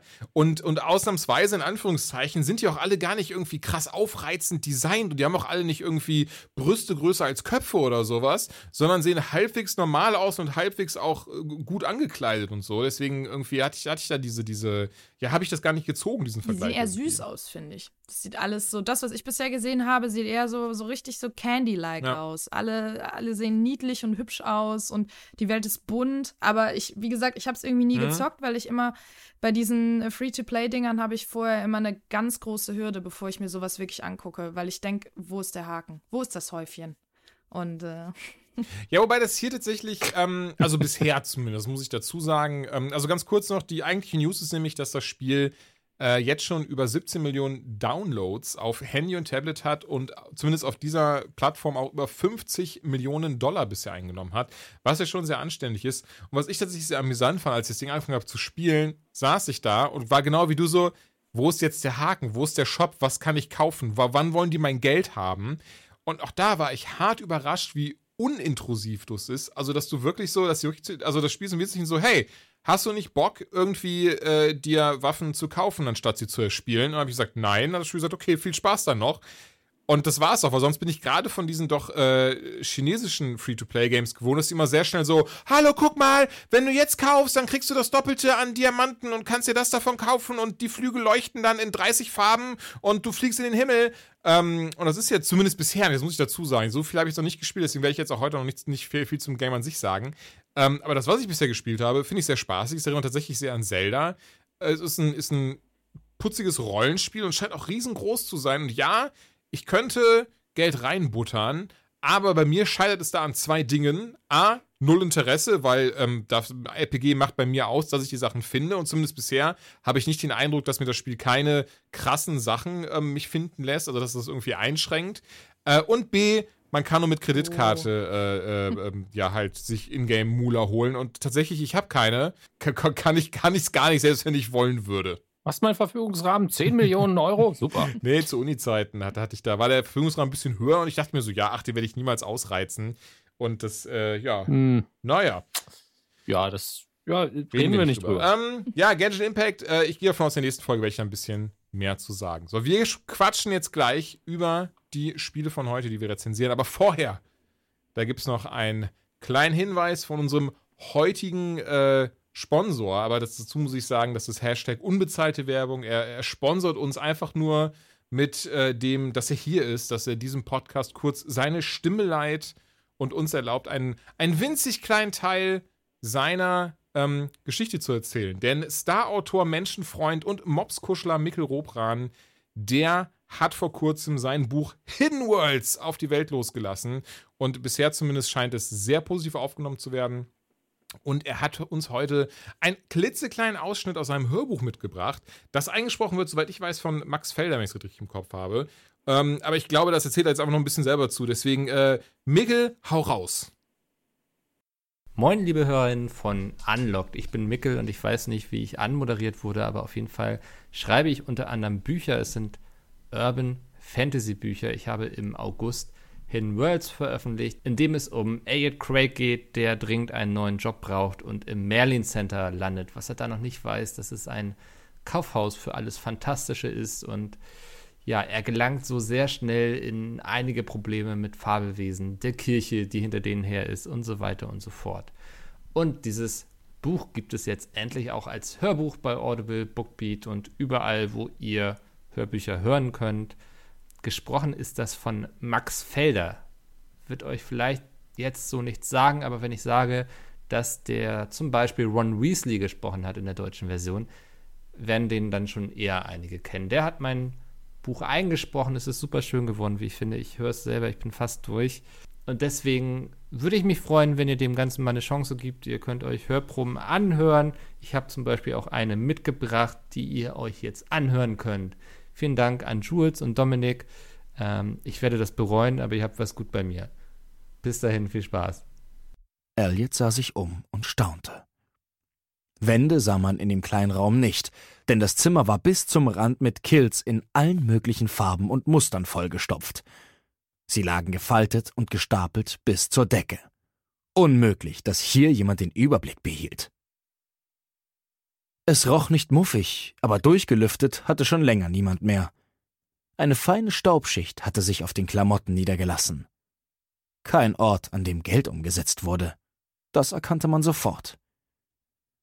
Auf dem Verkaufstresen stand eine kleine Klingel. Elliot betätigte sie und wartete ab. Lange passierte nichts. Hallo? rief er in den Flur hinter den Tresen. Scheinbar war man Kundschaft nicht gewohnt bei Theodore Kills. Keine Reaktion. Elliot betätigte die Klingel ein weiteres Mal. Wieder sah er in den Flur hinein. Er war dunkel und das Ende nicht zu erkennen. Als er genauer hinsah, traute er seinen Augen nicht. Zwei grüne Smaragde blitzten auf und fixierten ihn. Sie hatten zwei schwarze Schlitze, und als sie für einen Sekundenbruchteil verschwanden, verstand Elliot, dass es die Augen eines Tieres waren. Vorsichtig kamen sie näher, und in dem Zwielicht wurden die Umrisse einer Katze sichtbar. Es war ein großes und ungemein dickes Exemplar. Trotz ihrer Leibesfülle sprang sie mit der Anmut, wie sie nur Katzen besaßen, auf den Verkaufstresen. Elliot wich einen Schritt zurück, während das Tier ihn von oben bis unten musterte. Sein Fell war lang und zottelig, und es war schwarz wie die Nacht. An seinem Hals sah er ein braunes Lederhalsband mit einer silbernen Kapsel. Die Katze leckte sich mit der Zunge über die Lippen, ließ den Blick aber nicht vom vermeintlichen Kunden ab. Elliot war immer mehr der Hundemensch gewesen, Katzen waren ihm unheimlich. In einem Moment freuten sie sich über Streicheleinheiten und Zuwendung, im nächsten zerbissen sie einem die Hand. Man wusste nie, woran man bei einer Katze war, und so erging es ihm auch in diesem Moment. Das Vieh sah aus, als würde es ihn jeden Augenblick anfallen oder sich gemütlich auf dem kleinen Holztresen zusammenkringeln. Die Beweggründe einer Katze waren unergründlich. Danke dir. Ey, klingt super spannend. Ich muss dazu sagen, ich habe das Buch schon äh, fast durchgelesen. Mir fehlen irgendwie noch so ein Viertel vielleicht. Das Hörbuch habe ich sicher auch gehört ein bisschen. Ähm, super toll. Naja, ey, wir quatschen jetzt über Videospiele. Also, also weiter. Als, also gerade schon News, aber jetzt auch über Spiele, die wir selber gespielt haben. Und ihr beide, ihr macht den Anfang, denn ich habe ich hab mal reingeguckt. Ich habe mal so ein bisschen mein, mein C reingehalten, mich so ein bisschen anteasen lassen, aber gar nicht die große Zeit dafür gehabt. Und ich dachte mir, ey, wenn ihr beide das eh ab, abdeckt, dann stürze ich mich auf ein anderes Game. Und von daher, ihr habt Star Wars Squadrons gespielt. Und äh, ich würde mal sagen, der Dame lasst mir den Vortritt. Von daher, Joanna, hau raus. Genau, ich habe mir äh, bisher nur die Story angeguckt. Also den Multiplayer habe ich tatsächlich noch gar nicht angepackt. Dazu kann ich nichts sagen. Sehr gut. Ähm, perfekt so. Das ist, siehst du, dann haben wir uns doch perfekt ergänzt. Äh, also erstmal kann man sagen, die Story spielt ja direkt nach Teil 6, also dem Film. Und äh, der zweite Todesstern, der ist jetzt weg. Und äh, man muss ja dazu sagen, das Imperium ist natürlich noch nicht ganz besiegt. Und wir spielen, und das finde ich super interessant, in dem Spiel nämlich zwei verschiedene Piloten und fliegen auf beiden Seiten. Wir sind also nicht wie immer der Rebell, der jetzt versucht, das Imperium zu stürzen, sondern wir äh, sehen die ganze Geschichte mal aus zwei Perspektiven. Und wir fliegen entweder im Vanguard Squadron von der, so nennt sie sich jetzt die neue Republik, also die ehemaligen Rebellen, oder eben im Titan Squadron des Imperiums. Und ähm, ich finde es ganz gut gemacht, so in den ganzen Zwischensequenzen kann man ähm, natürlich viel über die Story erfahren. Ich werde jetzt nicht wirklich drauf eingehen und nicht viel spoilern, weil man muss dazu sagen, die Story ist jetzt nicht so krass, wie man sie jetzt aus den Filmen eventuell kennt oder so. Also da will ich jetzt gar nicht so viel drauf eingehen und so viel spoilern. Aber man kann schon in äh, Gesprächen zwischen den ganzen Missionen auch mal mit seinen ganzen äh, ja, Schwadronenkollegen quatschen und mal auch was über die erfahren und so auch über die Welt man selber spricht nicht, was ich am Anfang ein bisschen seltsam gefunden habe, aber macht irgendwie auch Sinn, weil man sich seinen Charakter ja selber erstellen kann. Und äh, der kann ja weiblich, männlich, was auch immer sein. Und da wäre es ja schwierig mit einer eigenen Stimme. Ähm, es gibt 14 verschiedene Missionen, habe ich gelesen. Soweit bin ich noch nicht. Ich habe noch nicht alle geschafft. Und das, was das Ding ja im Endeffekt ausmacht, sind ja die Flüge durchs Weltall. Wir müssen verschiedene Missionen erfüllen und müssen dabei gegen äh, die andere Seite kämpfen und so weiter. Ähm, und eigentlich das, was ja immer schon Bock gemacht hat an Star Wars, waren ja die ganzen äh, Weltraumschlachten. Und die kriegen wir hier jetzt auch so ein bisschen zu sehen.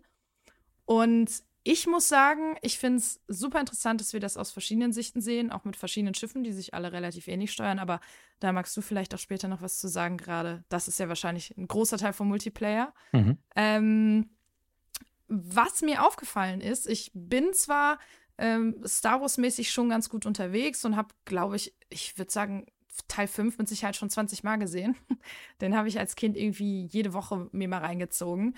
Aber äh, selbst mir ist aufgefallen, so wenn man sich nicht ganz so gut im Star Wars-Universum kennt und maximal die Filme gesehen hat, dann fall, fallen so ein paar Story-Details, glaube ich, raus weil das Spiel schon krass auf Fans ausgelegt ist, die halt auch die ganzen Sachen drumrum, also die ganzen äh, Serien und Comics und was auch immer dazu kennen. Also ich glaube, wenn man da den krassen Plan hat, macht das Spiel im Story-Modus noch mehr Spaß. Weil man dann auch, äh, ich, hab, ich musste manchmal schon googeln, wer dann da vor mir gestanden hat und dann, ah, okay, cool, weil ich dann zum Beispiel das Buch oder das, den Comic dazu einfach nicht gelesen habe. Fand ich jetzt aber nicht so dramatisch, muss ich sagen. Und ähm, ja, also mein Ersteindruck. Sind, ja? Entschuldigung, sind da auch Figuren aus, aus so genau. Rebels und Clone Wars am Start, aus den Animationsserien? Genau. Auch Ahsoka? Oh, das weiß ich gar nicht mehr. Kann aber noch kommen. Also ich glaube, ich bin mir gerade nicht sicher. Ich ja, will gut. jetzt dann, nicht meine Hand auf ins Feuer legen und am Ende steht die nach einer halben Stunde vor mir und ich, ja, ja, äh, die, die, war noch nicht da. Die ist schon dann, tot. Äh, werde ich hier gewinnen nicht. nee, nee, also ich, ähm, das war auf jeden Fall so, dass es mir bei der Story aufgefallen ist. Und ich muss sagen, bisher, wie gesagt, ich bin jetzt äh, noch nicht durch, aber hat es mir persönlich schon ziemlich viel Spaß gemacht. Also, ich habe es nicht in VR gezockt. Ich glaube, da geht eine ganze Menge verloren. Ich glaube, mit VR ist es noch mal einen ganzen Ticken geiler. Ähm, aber ich finde, es, es hat einfach es war einfach ein unglaublich geiles Feeling, muss ich jetzt sagen für mich. Also klar gibt es da auch ein paar Sachen, an denen kann man ruhig ein bisschen rummeckern, was jetzt vielleicht nicht, nicht ganz so direkt funktioniert. Und es ist jetzt auch irgendwie kein Game, wo ich sagen würde, wo man, wenn man noch nie ein ähnliches Spiel gespielt hat, da direkt immer reinkommt. Die Steuerung ist manchmal ein bisschen frickelig. Äh, da braucht man ein bisschen, um reinzukommen. Womit hast du es denn gespielt? Im Controller? Hm, ich habe es mit dem PC, genau. Okay. Mit dem Controller am PC. Also das ging, aber ich glaube in VR zum Beispiel wäre es noch mal eine ganze Ecke anders gewesen. Aber da müsste ich sehen, ob das nicht vielleicht auch, weiß ich nicht, Thema Motion Sickness oder so. Könnte ich mir vorstellen, so wie man da durchs Weltall düst und irgendwelche Manöver fliegt und über Kopf und Also alles. ich kann auch nur von Battlefront doch- 2 berichten. Da hatten die ja auch bei der PlayStation exklusiv, wenn ich es richtig im Kopf habe, diesen VR-Modus. Ähm, und den konnte ich damals satte 15 Minuten spielen, bis ich mich eine Stunde auf die Couch legen musste mit unfassbarer Übelkeit und kurz davor war zu kotzen. Oh. Ähm, ja. Also ich glaube, das ist ein Ah, Game, das wirklich gut. richtig, ne, das Macht glaube ich mir nicht richtig so krass Hoffnung. Motion Sickness induziert. Doch, doch. Ich wollte nur sagen, dass ich halt finde, dass ich am Anfang ein bisschen die Befürchtung hatte, dass das sehr, sehr einseitig ist. Also vom, vom Spielen. Ähm, nur einfach rum und schießen. Aber, ne, das, da fand ich, haben sie auch ein bisschen was noch rausgeholt. Aber wie gesagt, hat Ey, ganz kurz noch von mir. Ich habe auch in der Story zumindest reingeschaut, die erste Mission gespielt und äh, mochte das schon sehr.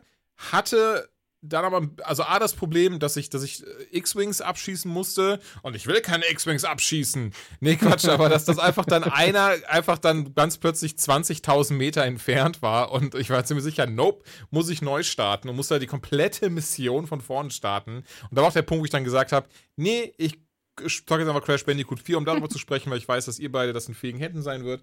Ähm, was ich mal ganz kurz sagen wollte, auf dem PC, grafisch unfassbar. Mhm. Also ähm, ich muss sagen, das, das, Ja. ist, das sieht hammermäßig aus. Dazu ein brachial geiler Sound, schön synchronisiert. Es ist immer, also ich meine, ich raff das komplett, das wäre wahrscheinlich viel zu teuer. Es ist sehr schade, dass sie zum Beispiel von Vader nicht James Earl Jones als Synchronsprecher haben. Aber ich meine, auf der anderen Seite, sagt er auch Videospiele, das ist für Versager.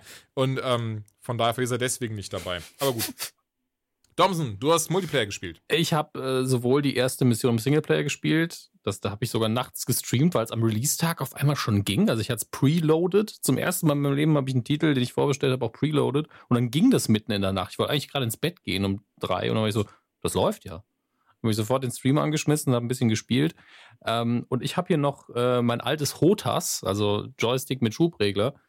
Ähm, da ist noch ein PS3-Umschalter dabei, damit ihr ungefähr wisst, wie alt das Teil ist ähm, von, von Thrustmaster.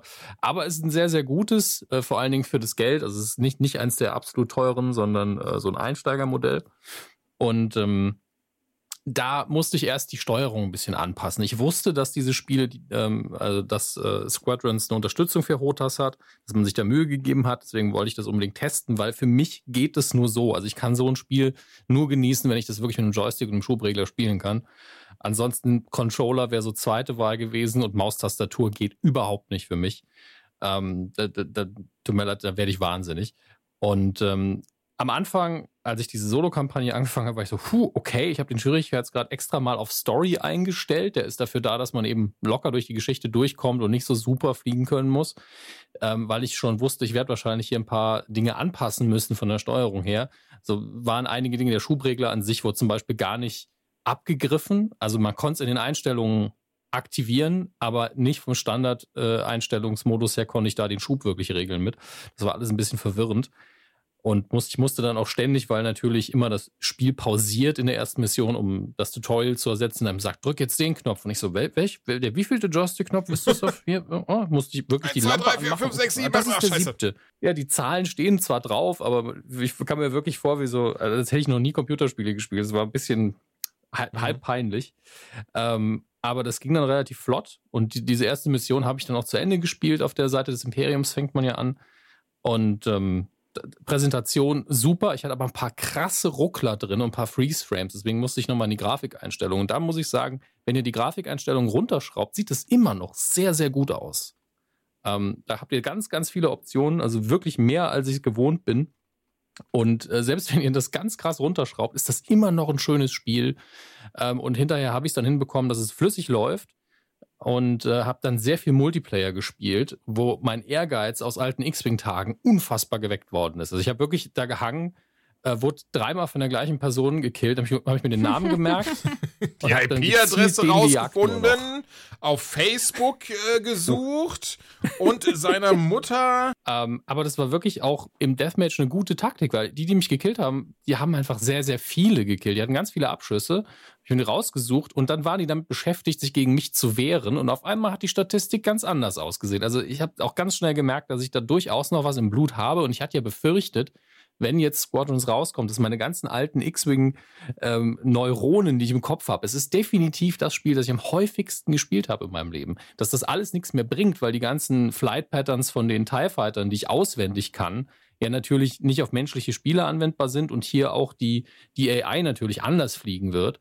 Ähm, und das ist auch so. Aber trotzdem, das ist alles so, dass ich mit diesen alten, antrainierten motorischen Kisten und, und, und Muscle Memory und was da eine Rolle spielt, noch was anfangen kann. Und hier wirklich im Multiplayer gefühlt vom Start her besser war als bei den meisten Titeln. Ich bin ja kein guter Multiplayer-Spieler. Ähm, und ich hatte sehr viel Spaß. Ich habe eine ganze Nacht das durchgezockt. Und irgendwann habe ich dann geguckt, ah, ich sollte mal das Tutorial für die Fleet Battles durchspielen. Also ein Fleet Battle gegen AI, da, dann äh, treten eben zwei Flotten gegeneinander an, nicht nur ähm, normale X-Wing, mhm. A-Wing, B-Wing, Y-Wing und äh, TIE Fighter gegeneinander, sondern eben auch ein paar Flottenschiffe. Auf der Seite des Imperiums natürlich als Hauptschiff ein Stern. Steuert man die auch oder ähm, sind die quasi okay? Nee, nee. Die steuert man vielleicht leider nicht. Also man könnte ja zumindest überlegen, dann noch so einen Modus reinzubauen, dass man einen Geschützturm vielleicht steuert oder sowas. Ähm, aber es ist, äh, geht nur darum, die zu vernichten nach und nach. Man fängt mit den mittleren Schiffen an, dann geht es eine Stufe höher mit den großen und dazwischen immer mal wieder die Jäger der anderen äh, fertig machen. Und das Gemeine war, ich habe wirklich, ich habe eine ganz, ich habe, glaube ich, die komplette erste Staffel Ted Lasso. Ted Lasso, Lasso, einfach wie, wie das Lasso, Ted Lasso. Lasso, genau. Stimmt, Ted Lasso auf, auf Apple TV Plus geguckt nebenher. War ja nur gegen AI, deswegen war es mir nicht so wichtig. Und habe glaube ich, drei, also wirklich am Stück nur eine Mission, einmal ein Fleet Battle durch, versucht durchzuspielen. Ich habe diesen Sternzerstörer runter gehabt auf ein Prozent und dann habe ich wirklich googeln müssen, ja, wie, wie gewinne ich das jetzt? Dieser eine Prozent geht nicht weg. Ähm, und da hieß es dann, ja, man muss gucken, wo dann Gas austritt aus dem Sternzerstörer und da gezielt nochmal hinschießen. Und wenn man das alles gemacht hat, dann, dann ist er irgendwann kaputt also entweder bin ich völlig bescheuert, äh, ich habe dieses Ding nicht durchgespielt bekommen. Ich, ich, weiß, ich weiß nicht, was da los ist. Vielleicht muss ich ein Update fahren, vielleicht bin ich blöde. Das Spiel hat mir nicht kommuniziert, wie ich diesen Sternzerstörer fertig mache. Krass. Und äh, also wirklich über Stunden. Da merkt man auch, wie viel Toleranz ich habe, wenn es um Titel geht, wo ich einen X-Wing oder einen A-Wing, was ja immer noch mein Lieblingsfighter äh, ist, steuern kann. Das kann ich einfach stundenlang machen. Da geht es mir einfach gut mit. Ähm, aber um es ein bisschen objektiver zu bewerten, was sie hier hinbekommen haben, ist, ein Spiel zu bauen, was ähm, überschaubaren Rahmen hat, was sehr kompakt ist, aber da sehr gut funktioniert. Ähm, wenn die Steuerung mit dem Controller halbwegs funktioniert, sie funktioniert mit dem Fleißstick, wenn man sich daran gewöhnt hat, sehr gut. Das ist schon mal toll, weil das schon unterschiedliche Methoden sind. Tastatur, Maus, ey, sagt ihr es mir, ich werde es nie ausprobieren. Äh, Crossplay mit dabei. Kampagne sieht sehr gut aus. Präsentation, wie immer bei EA Star Wars, das das, die Präsentation war immer gut. Ähm, die macht sehr viel Spaß. Ich, ich werde dieses Spiel wahrscheinlich noch einige Stunden spielen und werde die Solo-Kampagne vermutlich durchspielen, was bei allen Spielen sehr, sehr selten geworden ist für mich. Ähm, deswegen von mir gibt es nur ganz, ganz große Empfehlungen und ich habe aber auch den Nostalgie-Bonus. Ähm, weil natürlich alle X-Wing-Titel, die man ja heute alle noch spielen kann, krass gealtert sind mittlerweile. Äh, was Präsentation, Grafik und alles andere angeht, nur das Gameplay, das war immer super. Und das haben sie tatsächlich hinbekommen, das zu modernisieren, ohne dass ich es furchtbar finde. Und deswegen von mir ganz, ganz, ganz viele gute Noten an der Stelle. Ja, ey, ich habe nur kurz reingeschaut, aber trotz, was ich gesehen habe, fand ich schon großartig. Und ich glaube auch, das Preis-Leistungsverhältnis, wenn man das so nennen kann, stimmt hier sehr, denn ähm, es ist ja kein Vollpreistitel. Nee. Und sie haben aber auch keine Microtransactions drin, man muss alles freispielen. Äh, es ist wirklich, es fühlt sich an wie ein PC-Spiel von vor 10, 15 Jahren. Und nur dafür, mit moderner von Grafik. EA ist das schon ein bisschen weird, sind wir ehrlich. Also das ist äh, ja, mhm. ja, Absolut. ja, ey, cool. Also ich war auch sehr überrascht, dass es kein Service-Game ist. Dann würde ich sagen, Squadrons tüten wir damit ein. Wir können es empfehlen, insbesondere Star Wars-Fans und Leute, die Bock haben, ein bisschen durchs Weltall zu, zu brausen. Ich glaube trotzdem, ihr habt das bestimmt schon erwähnt, es tut mir leid, falls ich es jetzt wiederhole. Ähm, dass da die Einstiegshürde ein bisschen höher ist und wer jetzt insgesamt anders als zum Beispiel jetzt Dominik nicht irgendwie viel X-Wing versus TIE Fighter und sowas, habe ich zum Beispiel auch damals gezockt. Wer das aber nicht gezockt hat, wird hiermit vielleicht gar nicht so viel anfangen können. Ähm, denkt einfach an die Battlefront 2 Weltraumschlachten. Squadrons ist natürlich um einiges ausgearbeiteter als das, aber ja, das vielleicht im Hinterkopf behalten. Ich habe Und die Steuerung ist auch viel besser natürlich. Also die, die Steuerung bei den ganzen ähm, anderen Star Wars-Titeln aus den letzten Jahren, wo der Fokus auf Ego-Shootern gelegen hat, ist von den Fahrzeugen ja Mhm, furchtbar stimmt. gewesen. Crash Bandicoot 4 habe ich gespielt. Der, ähm, das Ding ist ja, glaube ich, auch irgendwie erst vor zwei Monaten angekündigt äh, worden. Es war auf einmal so, ach, übrigens, es kommt ein vierter richtiger Teil zu Crash Bandicoot. Ich meine, Sie haben es ja gesehen mit dem Remake von Teil 1 bis 3, dass das funktioniert, dass die Leute den durchgedrehten Fuchs immer noch lieben. Und ich genauso. Ich habe auch damals wirklich äh, äh, Teil 3 durchgespielt, die ersten beiden nur so gezockt. Ich weiß gar nicht warum. Ich glaube einfach, das war PlayStation 1, als ich bekommen habe. Da war Teil 3 schon draußen. Und das war eben der neueste und tollste Teil.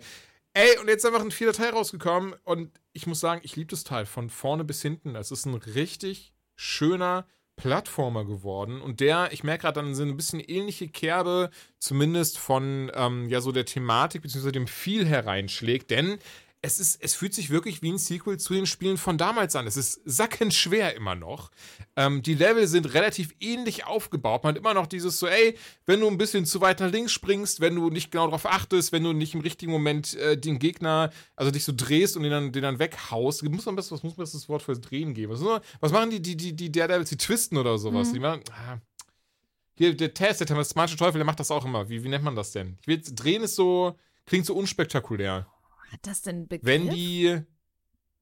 Wenn die wegfetzen, wenn die die Gegner so wegfetzen, dann ähm, auch da muss man halt genau das im richtigen Moment machen. Und dann, kommt, gibt, dann gibt es auch diese absurd schwere Bonuslevel teilweise. Und, ähm, aber das ist alles wieder da. Und ich finde das alles total klasse. Ich finde ich find das super schön, einfach, dass sie wirklich sich hingesetzt haben und gesagt haben, nein, wir passen das jetzt nicht den aktuellen Standards an. Wir gucken nicht darauf, was so hart im Trend ist heutzutage, wie wir das anpassen. Ich meine, klar, vorneweg, ey, es hat eine tolle Grafik, es hat eine tolle, tolle Synchro, tollen Sound, tolle Musik. Ich habe es doch gerade schon im Kopf, wenn wir gerade drüber reden. Ich, alles große Präsentation, aber der Rest eben ich bin mir ziemlich sicher, sie haben gesagt, so, ey, guckt mal, wie gut Teil 1 bis 3 im Remake angekommen sind. Wir machen jetzt den vierten Teil, der sich genauso anfühlt mit dieser Engine. Das haben sie getan. Und es funktioniert wunderbar. Also, es ist ein Plattformer der alten Schule. Wir haben unsere aufgebauten Welten. Das heißt, ne, in Welt 1, das ist eben diese, diese, diese typische Dschungelwelt, da gibt es dann vier Level, dann kommt die nächste, ist eine Eiswelt, die hat vier Level, dann kommt die Welt, dann kommt jene Welt und so weiter und so fort. Dann hat man diesen ganz typischen, sehr lustigen Plot mit, ja, da möchte jemand die Weltherrschaft an sich reißen. Aber es ist nicht Neo Cortex, sondern der andere Typ, der auch schon Teil 3 dabei war, dessen Name mir gerade entfallen ist. Und oh, oh, oh, irgendwas äh, scheint da zwischen denen eh nicht richtig zu laufen. Mal schauen, wie das jetzt passiert. Und insgesamt muss man vier Masken jetzt finden. Vorher gab es ja, ich glaube, Akku Akku hieß der, äh, der immer so, Ubedo. Den ähm, der ist auch immer noch dabei, der ist ja dafür da, der ist so ein bisschen diese, diese, dieser, dieser Mario-Pilz ist der in diesen Spielen, da wird jetzt keiner größer, aber ist dann eben für die Zeit, der Akku-Akku dabei ist, ähm, hat man ein Leben mehr. Ansonsten wirklich nur eins. Also gerade in späteren Leveln, Leute, ne, das ist so eine schwere Drecksau zum Teil. Aber ähm, Akku-Akku dann dabei und seine vier Geschwister, die muss man eben zusammensuchen, um Neocortex und diesem Typen, dessen Name mir nicht einfällt, das Handwerk zu legen. Es ist dabei so schön sympathisch aufgebaut. Also die Level wirklich, man merkt, die ziehen richtig schön an. Das fängt wie gesagt in dieser Dschungelwelt an, da wo Crash eben herkommt. Direkt ein Easter Egg am Anfang. Sorry, das verrate ich jetzt. Es ist wirklich, es ist wirklich einfach die erste Spielminute. Einfach fucking ein Spyro-Schwimmring. Und da war ich schon so, ja, hier fühle ich mich wohl. Das möchte ich jetzt alles spielen und erleben. Ähm, und von da merkt man einfach, wo das Ganze herkommt. Diese Plattformer-Fühl mit so, ey, wir gehen los, wir müssen da die Kisten zerstören, wir müssen die Äpfel, Entschuldigung, im Spiel heißen sie ja Wumpas, die müssen wir jetzt einsammeln, da müssen wir aufpassen, dass wir der Falle ausweichen, den Gegner müssen wir wegfetzen, da müssen wir drüber springen, das Bonuslevel müssen wir machen und schon geht's ab ins nächste Level. Es funktioniert, ey, es, es läuft rund. Und ich habe auch so das Gefühl, dass hier Leute gesessen haben, die selber so eine richtige Liebe zu diesen Plattformern haben, die richtig, die richtig wissen, so, ey, darauf kommt es an, darauf hat man Bock. Wobei ich dazu sagen muss, es gab Frustmomente, gerade wie gesagt, in diesem, dieser Eiswelt, die dann später kommt, ähm, hätte ich eins einmal am liebsten den Controller reingebissen einfach. Weil, weil es dann so sackend schwer wird. Und da kam aber auch der Moment, das muss ich jetzt mal dazu sagen, und vielleicht Dominik, vielleicht kannst du mir dabei pflichten bei deinem Neffen, aber ich war so, ich dachte, war dann so dieser Punkt, wo ich dann so dachte, so, ja, wie sollen Kinder das dann machen? Hier, Jake, mach das mal, ich will jetzt dir mal zuschauen, wie du das machst. Und, und ich sehe da, wie er mit seinen übermenschlichen zehnjährigen Reflexen einfach so, ja, okay, okay, okay, hier, ich hab's durchgespielt, Julian. Also, Moment, Moment, was? Und ähm, ich, war, ich war hart überrascht, weil ich wirklich der festen Überzeugung war, ey, das wird zu schwer sein für Kinder, die hauptsächlich an so diese Mario-Spiele von heute in Anführungszeichen gewöhnt sind. Nope. also in dem Alter, also du spielst es erstens sehr, sehr viel mehr, also intensiver die Titel, die du spielst. Dein Hirn und deine Motorik ist alles viel, viel schneller. Die Sachen, ich weiß, komisches Beispiel, aber die Dinge, die ich bei Commander mhm. Keen gemacht habe in dem Alter, da würde ich heute auch einfach sitzen, so, krass, doch einen Film gucken. Ja, das ist vielleicht angenehmer. Ich fand es aber auch sackschwer, ja. muss ich sagen. Also ich habe es ja auch gezockt und ja. ähm, ich kann gar nicht sagen, was das letzte Crash Bandicoot ist. Ich glaube, oh, da war ich zehn oder zwölf, also es ist echt ein bisschen her. Es ist schon ist gut, was, was her. her. Also ähm, Teil 3 und Teil 2 auch habe ich, glaube ich, alle nicht mitgenommen.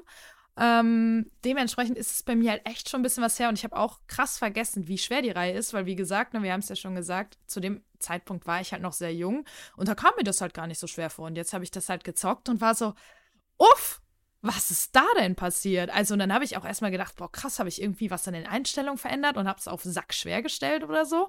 Aber äh, es war halt die normale mhm. Schwierigkeitsstufe und es, ich finde es geil, ich, äh, aber es ist schon so ab und an doch gewesen, dass ich krass gefrustet war. Und ähm, ich finde, das gehört absolut dazu. Ich finde, Spiele sind heute krass einfach zum Teil. Aber ich glaube, das Ding ist halt gerade für so, so Casual Gamer, die einfach nur denken, oh, ich, ich werfe jetzt mal ein Spiel ein und äh, zock mal entspannt ein Stündchen. Äh, nee, kannst du komplett vergessen. Also, das ist da, da, da, wirfst du den Controller in die Ecke und verfluchst deine Konsole erstmal. Also, das Ding ist halt wirklich, du musst halt zum Teil wirklich Millisekunden genau springen und jetzt mit dem, ähm, mit dem Zeit manipulieren, das kommt ja noch mal dazu, ne, dass du irgendwelche die Zeit quasi vor und zurück und dies, das und jenes und es ist halt ähm, das äh, Stimmt. Äh, addet mhm. halt noch mal eine ganz neue Stufe dazu dass du halt wirklich das, das krass, sind ja nee, also dass du halt krass überlegen musst. Es ist halt kein No-Brainer. Nicht jetzt das Mario No-Brainer. Das, das, sind halt auch diese. Oh, Scheiße. Möchte ich gar nicht unterbrechen. Ich dachte tatsächlich, der Gedanke war zu Ende. Das wollte ich ja nämlich kurz ansetzen. Genau, diese vier Masken, die man ja dann äh, jetzt dabei hat, das muss ich sagen, fand ich sehr cool. Das ist also nicht nur dieses so, ja, find die vier Masken, besiege Cortex, sondern jede dieser Masken hat einfach eine eigene, ähm, eine eigene Fähigkeit, bringt sie mit. Das fängt dann eben an ähm, bei, bei der ersten die dafür sorgt, dass man verschiedene Plattformen in der Welt, also Ebenen hat, die durch diese Maske erst, ähm, ja in Anführungszeichen, ich möchte sagen, sichtbar werden. Also die Outlines sieht man sowieso die Silhouetten, aber wenn man eben die Maske benutzt, dann werden die sichtbar. Das sind halt wirklich dann eben, ne, du musst irgendwie von, von A nach B nach C springen, nutzt die Maske, dann wird A sichtbar, dann musst du springen und im Sprung die Maske wieder einsetzen, damit B sichtbar wird, aber eben A wieder verschwindet. Ähm, und das ist dann am Anfang noch eine lustige Spielerei und wird dann später aber wirklich genau diese Momente, dass du halt so, du bist auf einer Plattform, die sich bewegt und jetzt kommt aber so ein, so ein großer, äh, einfach so ein großes Hindernis und das ist aber, das, du musst aber, du weißt, du musst jetzt auf die Maske, also du musst jetzt die Maske aktivieren, das Hindernis verschwindet, aber dann verschwindet auch die Plattform unter dir. Und dafür hast du ja den Doppelsprung. Das ist also kein Problem. Mhm. Das ist dann kein Problem, wenn du nicht im nächsten Moment das wieder aktivierst, sondern ist dann aber ein Gegner, den du mit aktivierst und dann passiert noch das und da ist dann ein Nitrokanister, das voll explodiert, wenn du ihn berührst und das ist genau das, was du wahrscheinlich meinst. Das wird dann teilweise richtig frustrierend, weil du einfach merkst, okay, du musst dieses Level auch einfach mehrere Male spielen, um A, alles äh, zu bekommen, denn das Sammlerherz, das wird ja auch sehr befriedigt, denn mit jedem Level musst du sechs Juwelen äh, oder kannst du sechs Juwelen einsammeln, um einen neuen Skin freizuschalten, also einfach ein neues Kostüm freizuschalten. Und das habe ich dann anfangs, ich, war, mein, war ich so der Vervollständigkeitsgrad war sehr hoch und ich war so, ja, das mache ich jetzt. Und oh, die ersten fünf Level, da habe ich jetzt schon alles. Ähm, und habe dann aber spätestens so Ende gegen Ende gegen Ende Welt 2 gemerkt, so, nee, weißt du was, das äh, ich will jetzt nicht bis Weihnachten hier sitzen, weil das dann teilweise richtig, richtig hammerhart wird. Und gerade, weil das Spiel einen sehr lustigen oder einen sehr coolen Kniff zumindest hat. Ich weiß nicht, ob du vielleicht so weit bist und ich hoffe, ich hoffe, ich verrate jetzt nicht zu viel.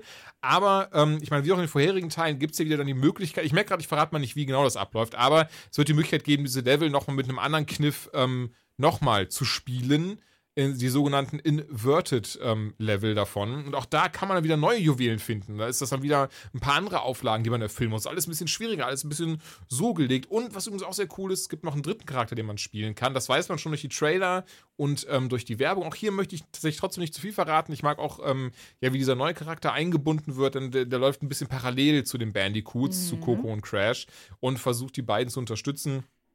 Ähm, macht mir auf jeden Fall auch sehr, sehr viel Spaß. Ähm, Ey, eine Maske, äh, die, das war das, was du eben, glaube ich, gerade angesprochen hattest, einfach, man verlangsamt die Zeit mit ihr. Und, und alleine, was dadurch dann nochmal einfach anspielt, man glaubt gar nicht, wie viel, wie viel äh, Spielinhalt, in Anführungszeichen, sind ja viel eher nicht Spielinhalt, ähm, Mechanik, Spielmechanik dadurch sich ändert, weil plötzlich kannst du auf diese Nitrokanister dann steigen, weil du eben drei Sekunden, drei Sekunden diese Zeit verlangsamst und dann auch wirklich dann schauen kannst, dass du, ähm, wenn du draufgestiegen bist, noch schnell weg kannst. Also du kannst wirklich in einem richtigen Moment das drückst und merkst, oh, ich habe gerade, ich baue gerade Scheiße, schnell diese Maske aktivieren und plopp hast du drei Sekunden Zeit, äh, das wieder richtig zu machen. Und das finde ich super. Also ich mag das total, ähm, wie das alles so ineinander übergeht und wie das alles eben da wirklich sich, also ich meine, macht schon, macht schon Sinn, dass man sich da Gedanken gemacht hat, aber worauf ich hinaus möchte, merke ich gerade, um das vielleicht mal abzuschließen, meine Gedanken sind gerade ein bisschen chaotisch. Ähm, ich finde es schön, dass dieses Spiel nach zwei Monaten Ankündigung rauskam und so ein runder Titel ist. Und man merkt, da müssen die jetzt Jahre dran gesessen haben. Und wahrscheinlich haben sie schon während dieses, diese Remakes rauskamen, oder schon davor wussten sie, ey, wir testen jetzt hiermit die, die, die Wasser, wie unser Crash Bandicoot 4 ankommen wird, was wir auch schon seit, seit, seit äh, Monaten jetzt in der Konzeptphase sind und so ein Zeug. Ähm, ey, und das finde ich klasse. Also durch und durch, ich finde total schön, dass wir so eine vollwertige Fortsetzung bekommen haben, weil gerade das behaupte ich ist doch sehr, sehr selten heutzutage. Klar, es kommt ein neues Mario, ähm, aber es kommt halt kein, weiß ich nicht, von mir aus, es kommt kein Super Mario 64 2 oder so. Das wäre jetzt in der, wäre in der ungefähr in derselben Zeitspanne. Ne? Es, es kommt kein neues äh, Conker oder sowas. Und deswegen finde ich das doch echt cool, dass, dass wir in der Form so, so wirklich so ein klassisches, neues Crash Bandicoot bekommen haben. Ja. Und das ist halt auch nochmal so ein bisschen so einen anderen so ein anderer Twist ist als eben bei den Mario-Spielen, die man jetzt kennt. Es gibt auch mehr Jump'n'Runs, aber das war ja auch einer der Genrevertreter, so der ja auch ganz, ganz viel irgendwie mhm. geleistet hat, sage ich mal. Ähm, aber trotzdem nie die Berühmtheit abbekommen hat, die Mario letztendlich dann zuteil wurde, äh, was ein bisschen schade ist. Und ich finde es cool, dass sie sich dem Ansatz treu geblieben sind und wie du schon gesagt hast, halt nicht gesagt haben, naja, jetzt gehen wir halt runter mit der Schwierigkeitsstufe, damit es halt irgendwie mehr für den Mainstream angepasst ist, sondern einfach sagen, nö, wenn mhm. du Bock auf das Game hast, dann musst du mit, der, mit dem Frust halt einfach leben. Aber dafür ist das Gefühl, wenn du so ein Level geschafft hast, halt auch viel geiler als bei einem Mario. Weil da ist das dann halt nicht so eine Herausforderung. Und dann sitzt du danach und denkst so, boah, das war sackschwer. Ich hätte fünfmal den Controller gerne weggeworfen, aber jetzt, wo ich es geschafft habe, ist es geil. Und ich finde, es ist halt. Ey, gerade bei den Bonus, dann hatte ich das oft diese. Ja, voll. Mhm. Und es ist gut durchdacht, es ist ein rundes Ding, es sieht schön aus. Und ähm, ich bin noch nicht durch, deswegen habe ich mega Bock weiter zu zocken, aber ich finde, es ist einfach mal wirklich ein geiler Titel, den ich auch so nicht auf dem Schirm hatte. Und äh, ich will auch nochmal Props geben für äh, die Namensgebung. It's About Time, finde ich, ist ein schönes Wortspiel, wo wir zwölf Jahre, glaube ich, von äh, Teil 3 jetzt zu Teil 4 warten mussten und das Ding ja auch eben mit der Zeit spielt in-game. Also finde ich, ist äh, auch nochmal ein schöner Titel. Das kann man ja auch mal sagen. Ey, komplett. Von daher, ich würde sagen, schließen wir das auch so ab. Ihr habt es gehört, Leute, Crash Bandicoot 4, wenn euch einen Plattformer äh, dieses Jahr holt, dann, äh, dann, dann, dann der. Und wir hoffen, das Ding ist so erfolgreich, dass auch ein fünfter Teil kommen. Wie Dominik sagen würde, toi, toi, toi. Und ähm, ja, aber jetzt kommt mal was, was komplett anderes so. Das muss, muss ich auch gestehen. Da hat sich keiner von uns rangetraut. Das haben wir outsourced an dich, Joanna. Denn die ähm, Titel, die ein ich. Musikspiel, ein. die High-End-Titel. nee, das, das war nicht der Gedanke, denn da so war das war jetzt nicht so dieses so, hier, trinken Sie meinen Kaffee, der schmeckt scheiße. Sondern äh, das, das war eher so dieses so, ey, wer von uns hier hat, hat, hat Ahnung von Musik? Und das bin nicht. Und da gingen dann alle Hände runter. Naja, aber du, du hast ja trotzdem so einen Radio-Hintergrund, deswegen, das war zumindest mein Gedankengang. oh ja, das war, äh, ich kann es verstehen, komplett falscher Gedanke, weil, um ganz kurz äh, nur mal meinen Hintergrund, was Musik angeht, nämlich hier an der Stelle mal äh, offen zu legen, ähm, ich war diejenige, die zum Beispiel, ich weiß ja nicht, wie das bei euch ist, aber bei uns hat man in der Grundschule immer den Regenbogenfisch aufgeführt, was ja ein sehr musikalisches Stück ist. Ich durfte das Xylophon spielen und äh, man hat mir alle Tasten bis auf die vier Tasten, die man brauchte, rausgenommen, weil man mir nicht zugetraut hat, dass ich diese vier Tasten treffe, wenn noch andere Tasten drin sind. Und äh, in der Musikschule habe ich immer die Klanghölzer spielen dürfen. Und ganz ehrlich, so musikalisch bin ich geblieben. Also da hat sich nicht viel getan.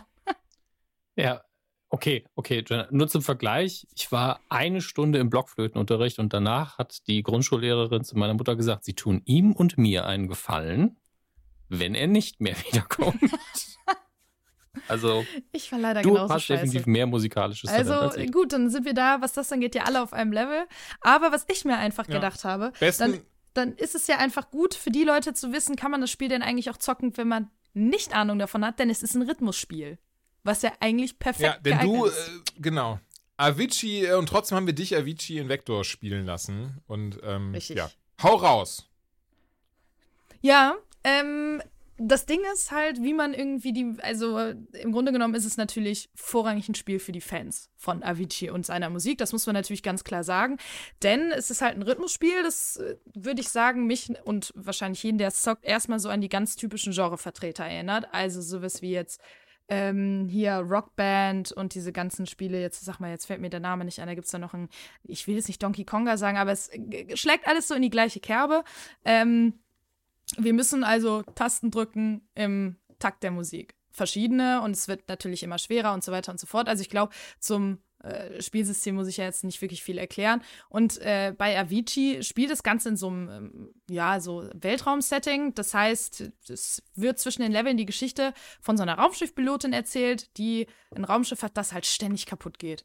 Und zwischendrin fliegen wir da halt durch solche Level, die halt unterlegt sind mit der Musik von jeweils einem Song von ihm. Das reicht von ganz, ganz alten Titeln wie Levels. Weiß ich nicht, ob ihr den noch kennt. Äh, hab damit damals angefangen und bis halt zu den ganz ja. neuen Titeln, die jetzt bis zuletzt rausgekommen sind. Und ähm, ja, dazu wird dann halt immer ne, fleißig die Tasten gedrückt. Und das Ding ist, es ist halt, es ist nicht leicht. Also für mich natürlich sowieso nicht als jemand, der wirklich ein Taktgefühl hat wie so ein Stock Brot, aber ähm, es, es ist schon, glaube ich, fordernd auch für Leute, die sich da ein bisschen besser auskennen. Und ich finde, es sieht halt, es sieht halt so bunt und flippig und schnell aus. Und das, also, ich hatte Spaß. Und das ist das, was mich am meisten verwundert hat, muss ich ganz ehrlich sagen, weil ich dachte, oh, ich werde das Ding jetzt zocken und ich werde es hassen. Ich werde es hassen. Ähm, habe ich aber nicht. Weil ich nämlich finde, und das kommt noch mal ein bisschen hinzu, ich finde, was ganz, ähm, was heißt interessant ist, aber was dem Spiel noch mal zugutekommt, ist der Hintergrund. Ähm, und zwar, es ist klar, es ist halt ein Rhythmusspiel, was sehr bunt aussieht. Am Anfang gibt es auch eine Epilepsiewarnung, die auf jeden Fall angebracht ist. Ähm, aber das Ding ist ja, dass das Spiel sich auch ein bisschen damit auseinandersetzt. Ich weiß ja nicht, äh, kurzer Background für die Leute, die ähm, sich mit Avicii jetzt nicht so auskennen. Der ähm, hat sich ja 2018 nach langer ähm, Panikstörung, nach langer mentaler Krankheit das Leben genommen. Und ähm, das wird so ein bisschen mit dieser, mit dieser Geschichte dieser Raumschiffpilotin in diesen ganz kurzen Sequenzen auch ein bisschen so erzählt, beziehungsweise das ist dann so eine Metapher dafür. Und das, finde ich, haben sie sehr schön gemacht, weil dieses Raumschiff ja auch immer wieder kaputt geht, sie es aber immer wieder hochpeppelt und immer wieder damit fliegt und ähm, ich will da gar nicht zu viel verraten, weil es ist ja jetzt auch keine große Story, aber in manchen Sequenzen und mit manchen so kleinen Sätzen, kleinen Zwischensätzen merkt man schon, okay, das ist eine Metapher für halt seine mentale Gesundheit und für den Kampf, den er gegen die Krankheit geführt hat.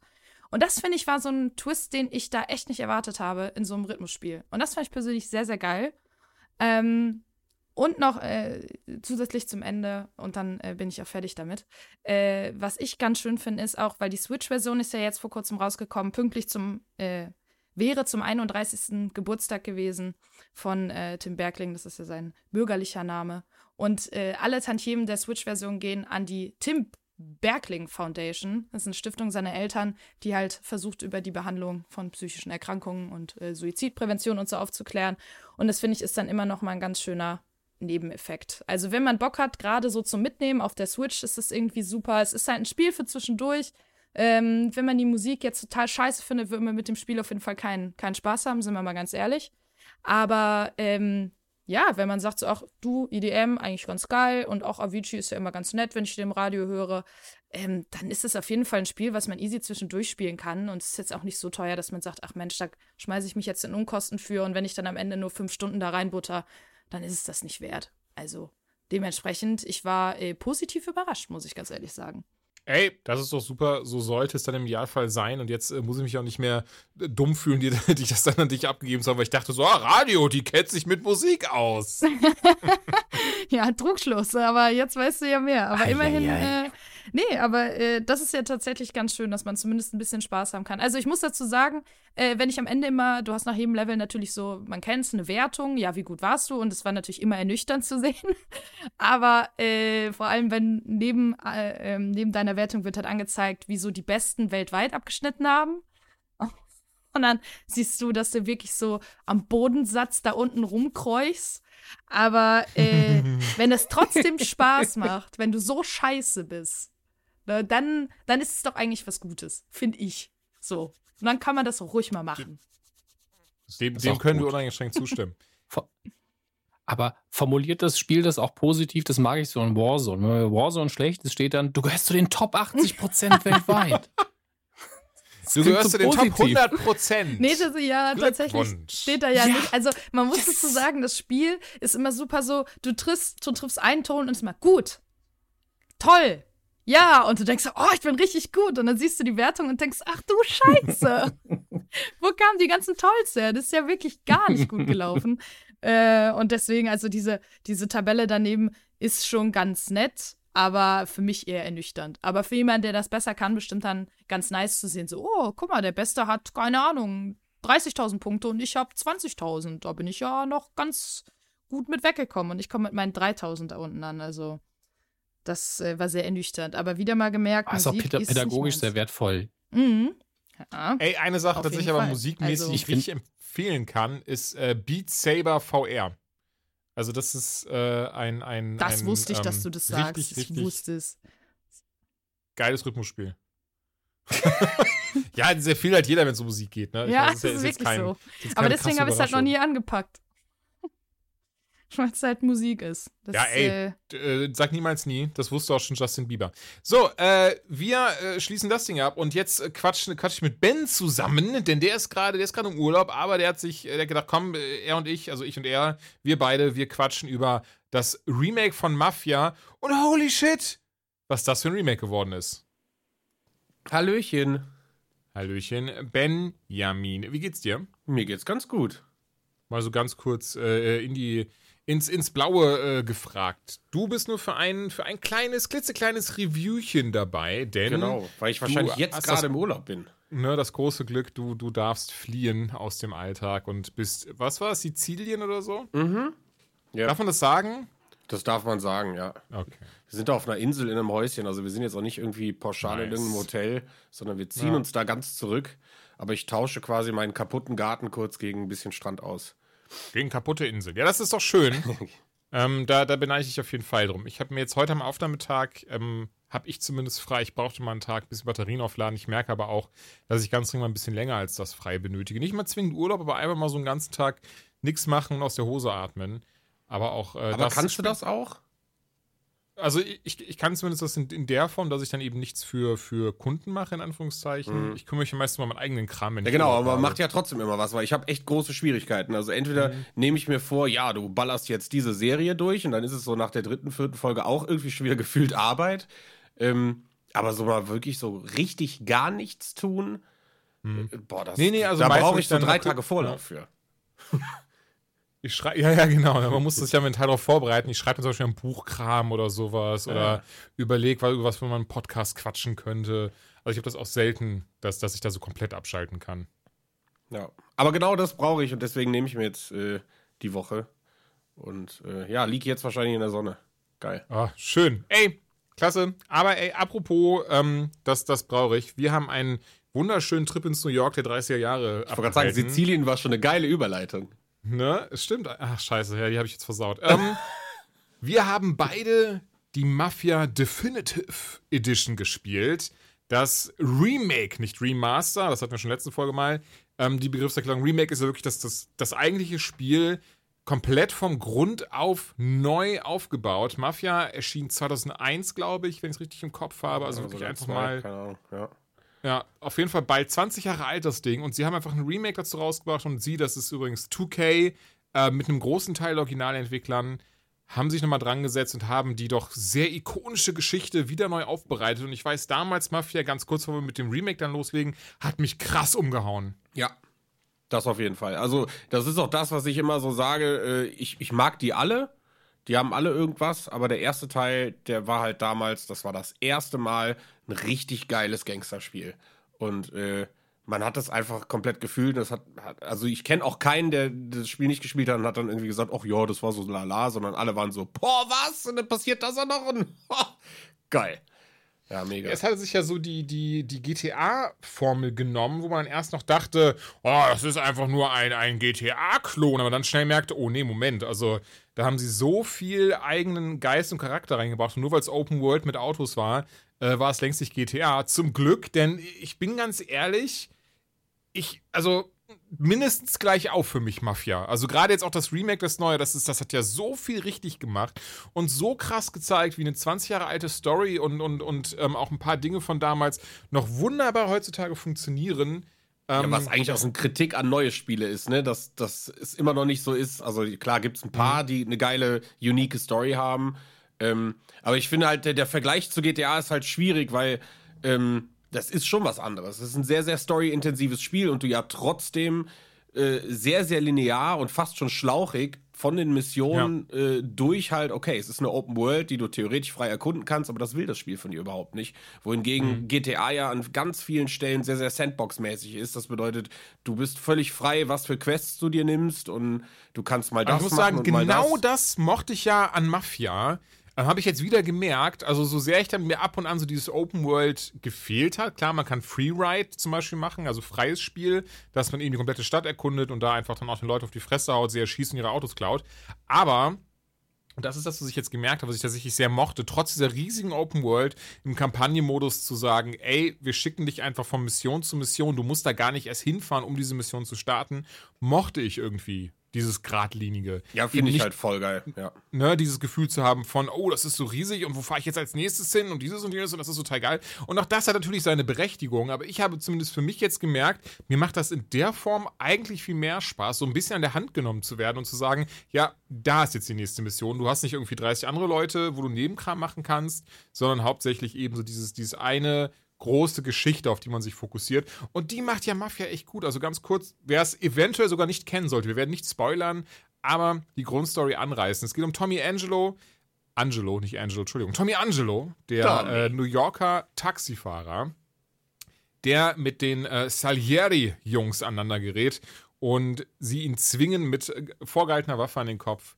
vor den Bullen abzuhauen und sie in Sicherheit zu bringen. Und im Nachhinein zeigen sich auch sehr dankbar dafür, dass man sie eben rettet und wird dann relativ schnell Teil dieser Salieri-Familie. Denn Don Salieri ähm, und Don Morello, das sind die beiden, die aufgetaucht sind, nachdem äh, Al Capone den Löffel abgegeben hat. Und die beiden haben anscheinend äh, vorher mit ihm zusammengearbeitet und mussten dann jetzt dieses, äh, diese Lücke füllen, die die Capone zurückgelassen hat. Und dadurch sind diese beiden Familien slash Gangs entstanden, die sich ja anfangs auch gut leiden konnten. Dann ist da irgendwie was schiefgelaufen.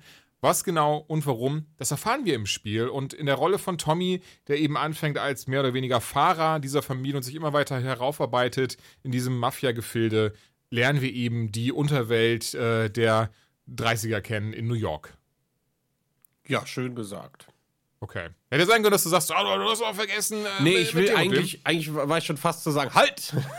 Nee, oder? Das ist das, was ich meine. Also ich, ich finde, finde es so äh, ja. auch, auch gerade im Remake ist das ja klasse, wie schön sie, also die neuen Cutscenes, dann die Modelle der Figuren, wie, wie authentisch die teilweise aussehen. Ich finde hier und da, die Augen sehen ein bisschen leer und tot aus, aber insgesamt muss ich sagen, da habe ich eigentlich gar nichts auszusetzen. Und ich finde auch besonders, wie gesagt, die Zwischensequenzen richtig klasse. Also sie, er- sie erzählen eine spannende Geschichte. Ich wollte die ganze Zeit wissen, wie geht's weiter, was ja komplett paradox ist, denn ich weiß ja, wie es weitergeht. Ich weiß, habe das ist eines der Games, die ich dann mit meinem Cousin gespielt habe, wo wir beide damals da saßen und waren, boah, was halt, ne, was 2001 krass, was jetzt auch wieder krass, einfach weil es sieht so unverschämt gut aus. Ich glaube, wir haben es beide auf dem PC gespielt, oder? Mm, Ultra. Irre. Also, Ja, wirklich, also- ich habe alles hochgeschraubt, was geht und es ist auch technisch so weit optimiert, dass äh, selbst mit meiner 1080 Ti konnte ich auf 2K Ultra 60 Frames easy. Ne? Und ähm, das macht schon sehr viel Spaß. Was ich halt finde, ist, was ein Herausstellungsmerkmal ist, ich meine, wir haben es schon, schon zweimal gesagt, ist halt wirklich die Art der Präsentation dieser Geschichte.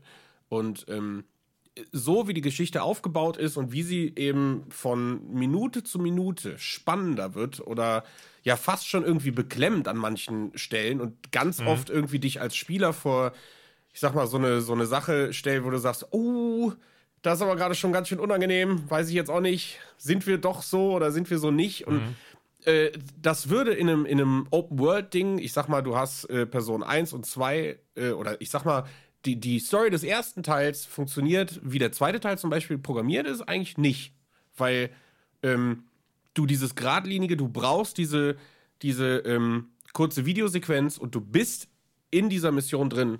Du, also, ne, du, Ja. du nimmst alles anders wahr und das macht dieses Spiel so großartig. Und man merkt einfach, dass, ich finde es halt total schade, dass ganz viele Kritiken irgendwie gerade draußen sind, die genau das irgendwie negativ hervorrufen. Dass, ja, aber mit aktuellen Open-World-Spielen, das ist ja merkwürdig, man kann ja neben der Hauptstory gar nichts machen und wieso kann ich mich nicht umziehen und wieso kann ich das nicht und das nicht und das nicht. Und dann denke ich mir, ja, das will das Spiel nicht. Das Spiel will dir einfach, es heißt Mafia und es will dir jetzt einfach, ich glaube, die Story hat bei mir jetzt auch so knapp zwölfeinhalb Stunden gedauert.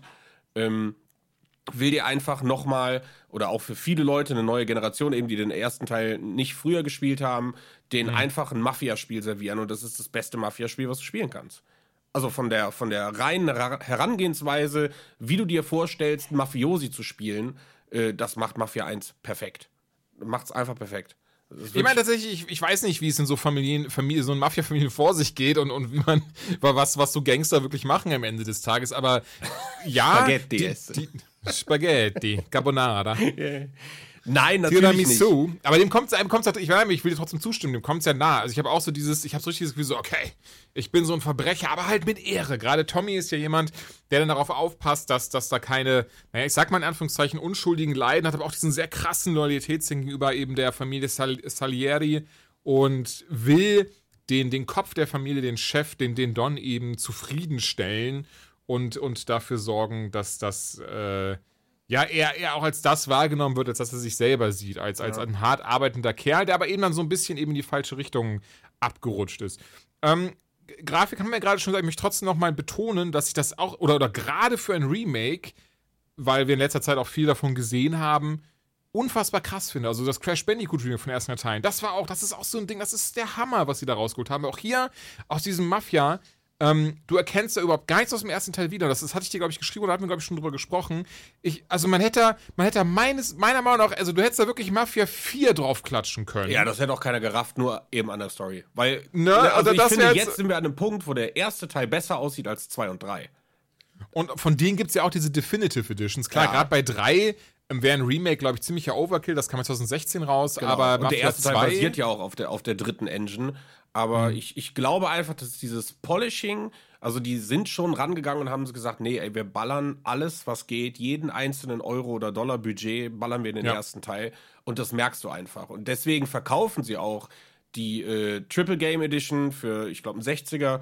Und äh, das erste Spiel kannst du trotzdem separat kaufen für 30, 35 Eu- Euro, äh, was ein No-Brainer ist. So. Also wenn du das Spiel nicht kennst, wir hatten auch Leute im, im, im- Stream, die haben das zum ersten Mal gesehen, die es gar nicht kannten, also eher jüngere Generation, die waren begeistert, die sind sofort irgendwo hingegangen und haben sich das Spiel gekauft, weil sie gesagt haben, boah, was, das ist ja GTA in den 30ern mit einer wirklich krassen Story, wo Unterhaltungen auf einem Red Dead-Niveau sind und was auch immer, ne? Und ähm, deswegen glaube ich, dass alleine vom, vom, vom, vom Preis-Leistungs-Verhältnis, was du da kriegst, nämlich so ein zwölf Stunden intensives Storyspiel, äh, das ist, ist ein No-Brainer. Also, das kann man gar nicht anders sagen. Super toll. Ja, komplett. Also ähm, ich habe auch tatsächlich ein bisschen länger als zwölf Stunden gebraucht. Aber da muss ich ja noch sagen, und das ist das ist hast Geschwindigkeitslimit in der Karre drin gehabt, ne? Äh, nee, aber Ich bin weißt, mit du, 30 lang gefahren. Weißt du, was ich echt ähm, für, ein, für ein Problem hatte, leider dann am Ende des Tages. Und das ist so das, was das für mich auch überschattet hat, und man auch wieder gemerkt hat, okay, das Ding kommt einfach aus, aus einer anderen Zeit und dann haben sie doch einige Sachen nicht angepasst. Einerseits finde ich das gut, das muss ich wirklich sagen, ähm, aber es ist dann doch dieses zweischneidige Schwert. Denn beispielsweise die ähm, Rennfahrerei, wenn man mit, mit Tommy dann einen, Rennfahrer ersetzt und eben einen dieser Seifenkisten durch die Gegend gurkt für drei Runden, da wollte ich unbedingt Erster werden. First try. Und First Try ist es mir fast gelungen und ganz plötzlich fliegt meine Seifenkiste in den Himmel. Ach, Ähm, scheiße, okay. Ich weiß nicht, ob das jetzt ein Bug war oder weil ich bin wirklich, also ich bin gegen so einen Stein und flieg so hoch und denk so, ja, okay, fuck it, das, das kriege ich trotzdem noch hin. Alle anderen sind einfach Kilometer weit weg. Äh, ja, nee, aber die Kiste fliegt und fliegt und fliegt und fliegt Ja, okay, und, blöd. und so. Ja, Ja, gut, okay, cool. Ähm, das habe ich im dritten Anlauf geschafft und das ist auch noch okay, so, weißt du. Das Ding ist noch so, aber da wollte ich kurz drauf eingehen, so, ah, so ein paar Bugs sind noch drin, aber auch wie gesagt, die sind okay. Aber ein Beispiel, eine Sache, die mich richtig gewohnt wird. Eine Mission, die ist relativ weit gegen Ende, ich möchte ja nicht spoilern, aber war eben im Wesentlichen so, okay, du machst jetzt X, dann steigst du ins Auto ein, dann fährst du dahin, dann muss der umgebracht werden und dann passiert das und dann fährst du dahin. So, und da bin ich dann eben draufgegangen an, einem, an einer Stelle, ähm, was dann erstmal gar nicht schlimm ist, aber der Checkpoint war so gelegt, dass ich jetzt quasi die letzte Viertelstunde, die ich da gerade hatte, nochmal komplett spielen musste. Und das war richtig frustrierend. Und das habe ich gerade gegen Ende gemerkt, dass die Checkpoints dann teilweise so gelegt sind, wie gesagt, einfach wie man es von Ist damals aber in kennt. allen Mafia-Teilen so. Also das ist im zweiten genauso. Das ist mir nämlich zum Beispiel, äh, wann waren das? Vorgestern oder so ist mir das aufgefallen. In Mafia 2 gibt es so eine Mission, da musst du Tankstellen irgendwie äh, abklappern, hast dafür 30, ach 30 sag ich schon, äh, drei Minuten Zeit. Und wenn, Ja. wenn, wenn du auf dem Rückweg, auf dem Rückweg bin ich dann leider gegen eine Straßenbahn gefahren, war tot, musste das halt alles irgendwie nochmal neu machen. Ähm, Das hast du halt in jedem Teil. Also im dritten weiß ich das auch noch, dass ich den Bankraub irgendwie dreimal machen musste, komplett von Anfang an. Ähm, ich glaube, das gehört dazu. Also ich glaube, dass das gehört einfach zu diesem Mafia-Gameplay-Experience. Deswegen kann ich das weder positiv noch negativ irgendwie werten. Ich, ich kann verstehen, dass sowas nervt. Mich hat das auch in dem Moment extrem genervt, als mir das passiert ist. Ich gedacht, das darf doch nicht wahr sein. Bin ich halt anders gewöhnt. Ähm, aber gerade weil es im zweiten und im dritten Teil auch ist, habe ich mir gedacht, okay, das gehört einfach dazu. Also, ne, das ist, wäre das gleiche, als würdest du bei, bei Dark Souls über sowas motzen. Ne, dass du sagst so, oh, das ist aber blöd, da muss ich ja jedes Mal alle Gegner töten, bevor ich zum Boss darf. So geht das aber nicht. Ähm, ja, ist halt schade. Der, der, ich glaube, der Unterschied ist nur, dass du bei Mafia ganz häufig ähm, durch eben ältere Technik, gerade im ersten Teil, passiert sowas. Kommt eine Straßenbahn einfach aus dem Nichts. Die ist einfach da. Und dann fragst du, äh, Moment. Und wieso bin ich jetzt direkt tot? Wieso reichen zwei Kilometer schneller, also kmh, mehr aus, um mich direkt zu töten? Ne? Und, und, und das frustriert dann schon, ja, stimme ich zu. Ich muss sagen, das, das finde ich auch noch in Ordnung, aber es gab halt wirklich äh, so diese Momente, wie gesagt, wo ich dann wirklich dann zehn Minuten nur so Fortschritt verloren habe. Und, ich, und ich weiß wirklich, bei einer Mission, und das war auch so ätzend, weil das ist dann so, das war dann, ich glaube, das war, eh- das war ziemlich nachts und so, und bei- ich saß ja eine Stunde an dieser Mission. Ja, ich glaube, ich weiß, welche du meinst. obwohl das gar nicht hätte sein müssen und ich, äh, ne, und, und aber einfach immer frustriert, aber ich wollte einfach durchzocken, obwohl es so viel mehr Sinn gemacht hätte zu sagen, okay, dann mache ich Schluss für heute, mache ich die morgen und krieg die im ersten Try. Ähm, aber wollt ihr einfach haben. Ja, aber das, auch, das ey- Problem hat doch jeder. Ja, ja, natürlich. Aber ey, auch das, wie gesagt, das ist kein großer Kritikpunkt. Also ich muss sagen, gerade, du hast es ja gerade erwähnt, gerade für den Preispunkt von so 30 bis 40 Euro für das Ding und dafür, dass es ein Remake ist und dafür, dass sie wirklich, also gefühlt alles neu gemacht haben. Ja, wirklich. Also Gefühlt- die Fahrzeugmodelle, allein die erste, dieses Mhm. Intro-Video, äh, was ja auch damals irgendwie schon total besonders war und wie dieses Spiel sich aufbaut. Jeder, der das, also ich will es wirklich nicht spoilern, weil die, die Herangehensweise, die Geschichte zu präsentieren und wie du eben mehr und mehr entdeckst, so, die ist großartig gemacht und äh, das alters, glaube ich, auch gar nicht, wie, wie dieses Szenario irgendwie introduced wird. Und das erste Mal, wo du dann dieses Auto gesehen hast, also das Taxi, ähm, da habe ich mir gedacht, boah, wie, wie krass sehen denn die Fahrzeuge aus? Ne? Dann habe ich die Mission zweimal bewusst abgebrochen, weil ich einfach kurz mal irgendwie die Kamera um das Auto drehen wollte und so. Ne? Also das, die Technik hat mich so vom Hocker gehauen. Ja, alleine auch die Lichteffekte und sowas. Mhm. Also dieses Spiel ist in dem Punkt über alle Zweifel echt erhaben. Und genau deswegen, deswegen meine ich, es lohnt sich halt durch und durch so dieses Ding. Ähm, ich weiß halt nicht, ich muss auch, ich muss auch gestehen, ich habe jetzt die anderen beiden in der Form noch gar nicht gezockt. Ich wollte Mafia 2 weitermachen, habe dann da mal reingeschaut und war dann direkt so, hatte direkt so diese Ernüchterung und direkt so, oh. Krass. Also man sieht, weil ich glaube, das hat sie eben auch schon erwähnt, man sieht, wie viel Arbeit sie in den ersten einfach reingesteckt haben, dass der zweite einfach, also eine ganze Liga darunter spielt. Genau, also äh, wieder unser, unser wichtigster Punkt, den wir in den letzten Folgen auch schon immer gesagt haben. Wir haben ein Remake und wir haben zwei Remasters und das Ja. ist genau der Unterschied. Ne? Der erste Teil wurde wieder komplett von Grund auf mit gleicher Engine, aber komplett an jeder einzelnen kleinen Ecke bearbeitet. Ja, Moment, mit gleicher Engine aus Teil 3. N- Nicht, dass nur das. das Sorry, ja, ja, sorry. Ähm, Genau, die haben halt die Engine des neuesten Teils genommen, haben daraufhin das Mafia-Spiel komplett neu programmiert. Ich würde gleich gerne noch mal ein bisschen in Details geben, was äh, auch äh, verbessert wurde. Also sie haben nämlich Ey, nicht nur gerne. Sachen schön gemacht, sondern sie haben Ja. auch ganz bewusst äh, ganz viele Kleinigkeiten in dieses Spiel reinprogrammiert, die einfach wirklich geil sind, die man gar nicht so mitbekommt. Ähm, wobei hingegen Teil 2 und Teil 3, die haben einen Remaster bekommen. Das heißt, ich gehe davon aus, das Standardmäßige, hier und da ein bisschen die Technik optimiert, ähm, neue Textürchen hier und da eingepflegt, Kantenglättungen jetzt von 4 auf 8 oder so. Ähm, all solche Sachen. Also der zweite Teil in der Definity Edition sieht äh, besser aus als davor. Allerdings sieht jetzt, also Stand heute, ähm, ist der erste Teil der schönste. Und ähm, ich finde es ganz cool so, weil für mich der erste Teil auch nach wie vor der beste ist. Ähm, ich habe viel, viel Spaß und eine Menge Hype gehabt. Ich weiß noch, Mafia 2 war damals so ein Game, da habe ich drauf gewartet wie auf Cyberpunk. Also das weiß ich, dass ich da nach dem ersten äh, äh, Ankündigungstrailer sind Jahre vergangen, bis Ja. dieses Spiel dann endlich rauskam. Ich hatte es dann auf der 360 und ich habe das durchgeballert. Also ich habe das auch komplett weggesuchtet. Aber ich hatte auch zum damaligen Zeitpunkt ähm, nicht mehr dieses, ja, weiß ich nicht, dieses, dieses Mafioso-Gefühl. Also, oder die, ich sag mal so, diese in, in guten Gangster- und Mafia-Drama-Geschichten ist es ja immer so, dass du eigentlich unfreiwillige Sachen machst und vielleicht durch irgendeinen dummen Schicksalsschlag in irgendetwas reinglitschst und darauf immer tiefer und du dieses Rauskommen aus dem, dem Sumpf ist halt eigentlich äh, the way of life so und das ist halt, halt schwierig zu erreichen. Wogegen der zweite Teil dreht das halt komplett um. Also ich finde, der zweite ist halt, ich, ich will es nicht spoilern so, aber der, der erste ist für mich halt so ein, so ein, äh, wie sagt man, der Pate, ne, richtig uriges, eine fiktive Mafia-Story, die irgendwie komplett nachvollziehbar, wohingegen der zweite ist, äh, ja, ich hab Bock reich zu werden, ich bringe einfach alle um.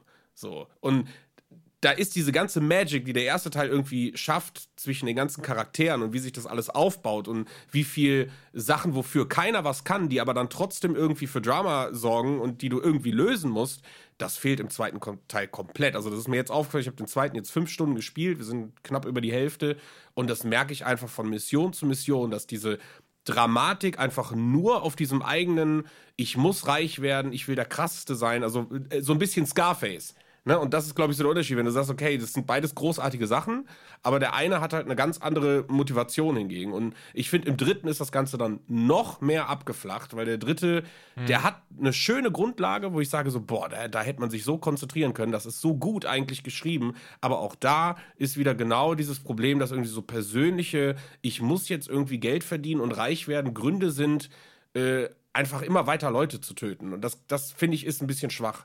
Und das macht der erste in keinster Weise. Bei, bei, der, Nee, der macht das super. Also ne? allein die Erklärung dahinter, was die Mission angeht und was auch dieses, was du gerade sagst, ne, warum man jetzt mal einen umbringen sollte oder so, finde ich Hammer. Also du, das, du hast das alles so selbst als ähm, Menschen wie wir, die niemals irgendwie quasi jemanden umbringen würden, dass, dass wir sitzen dann und sind so, ja, den würde ich auch umbringen. Ja, Also ja, das, oder eben äh, auch nicht.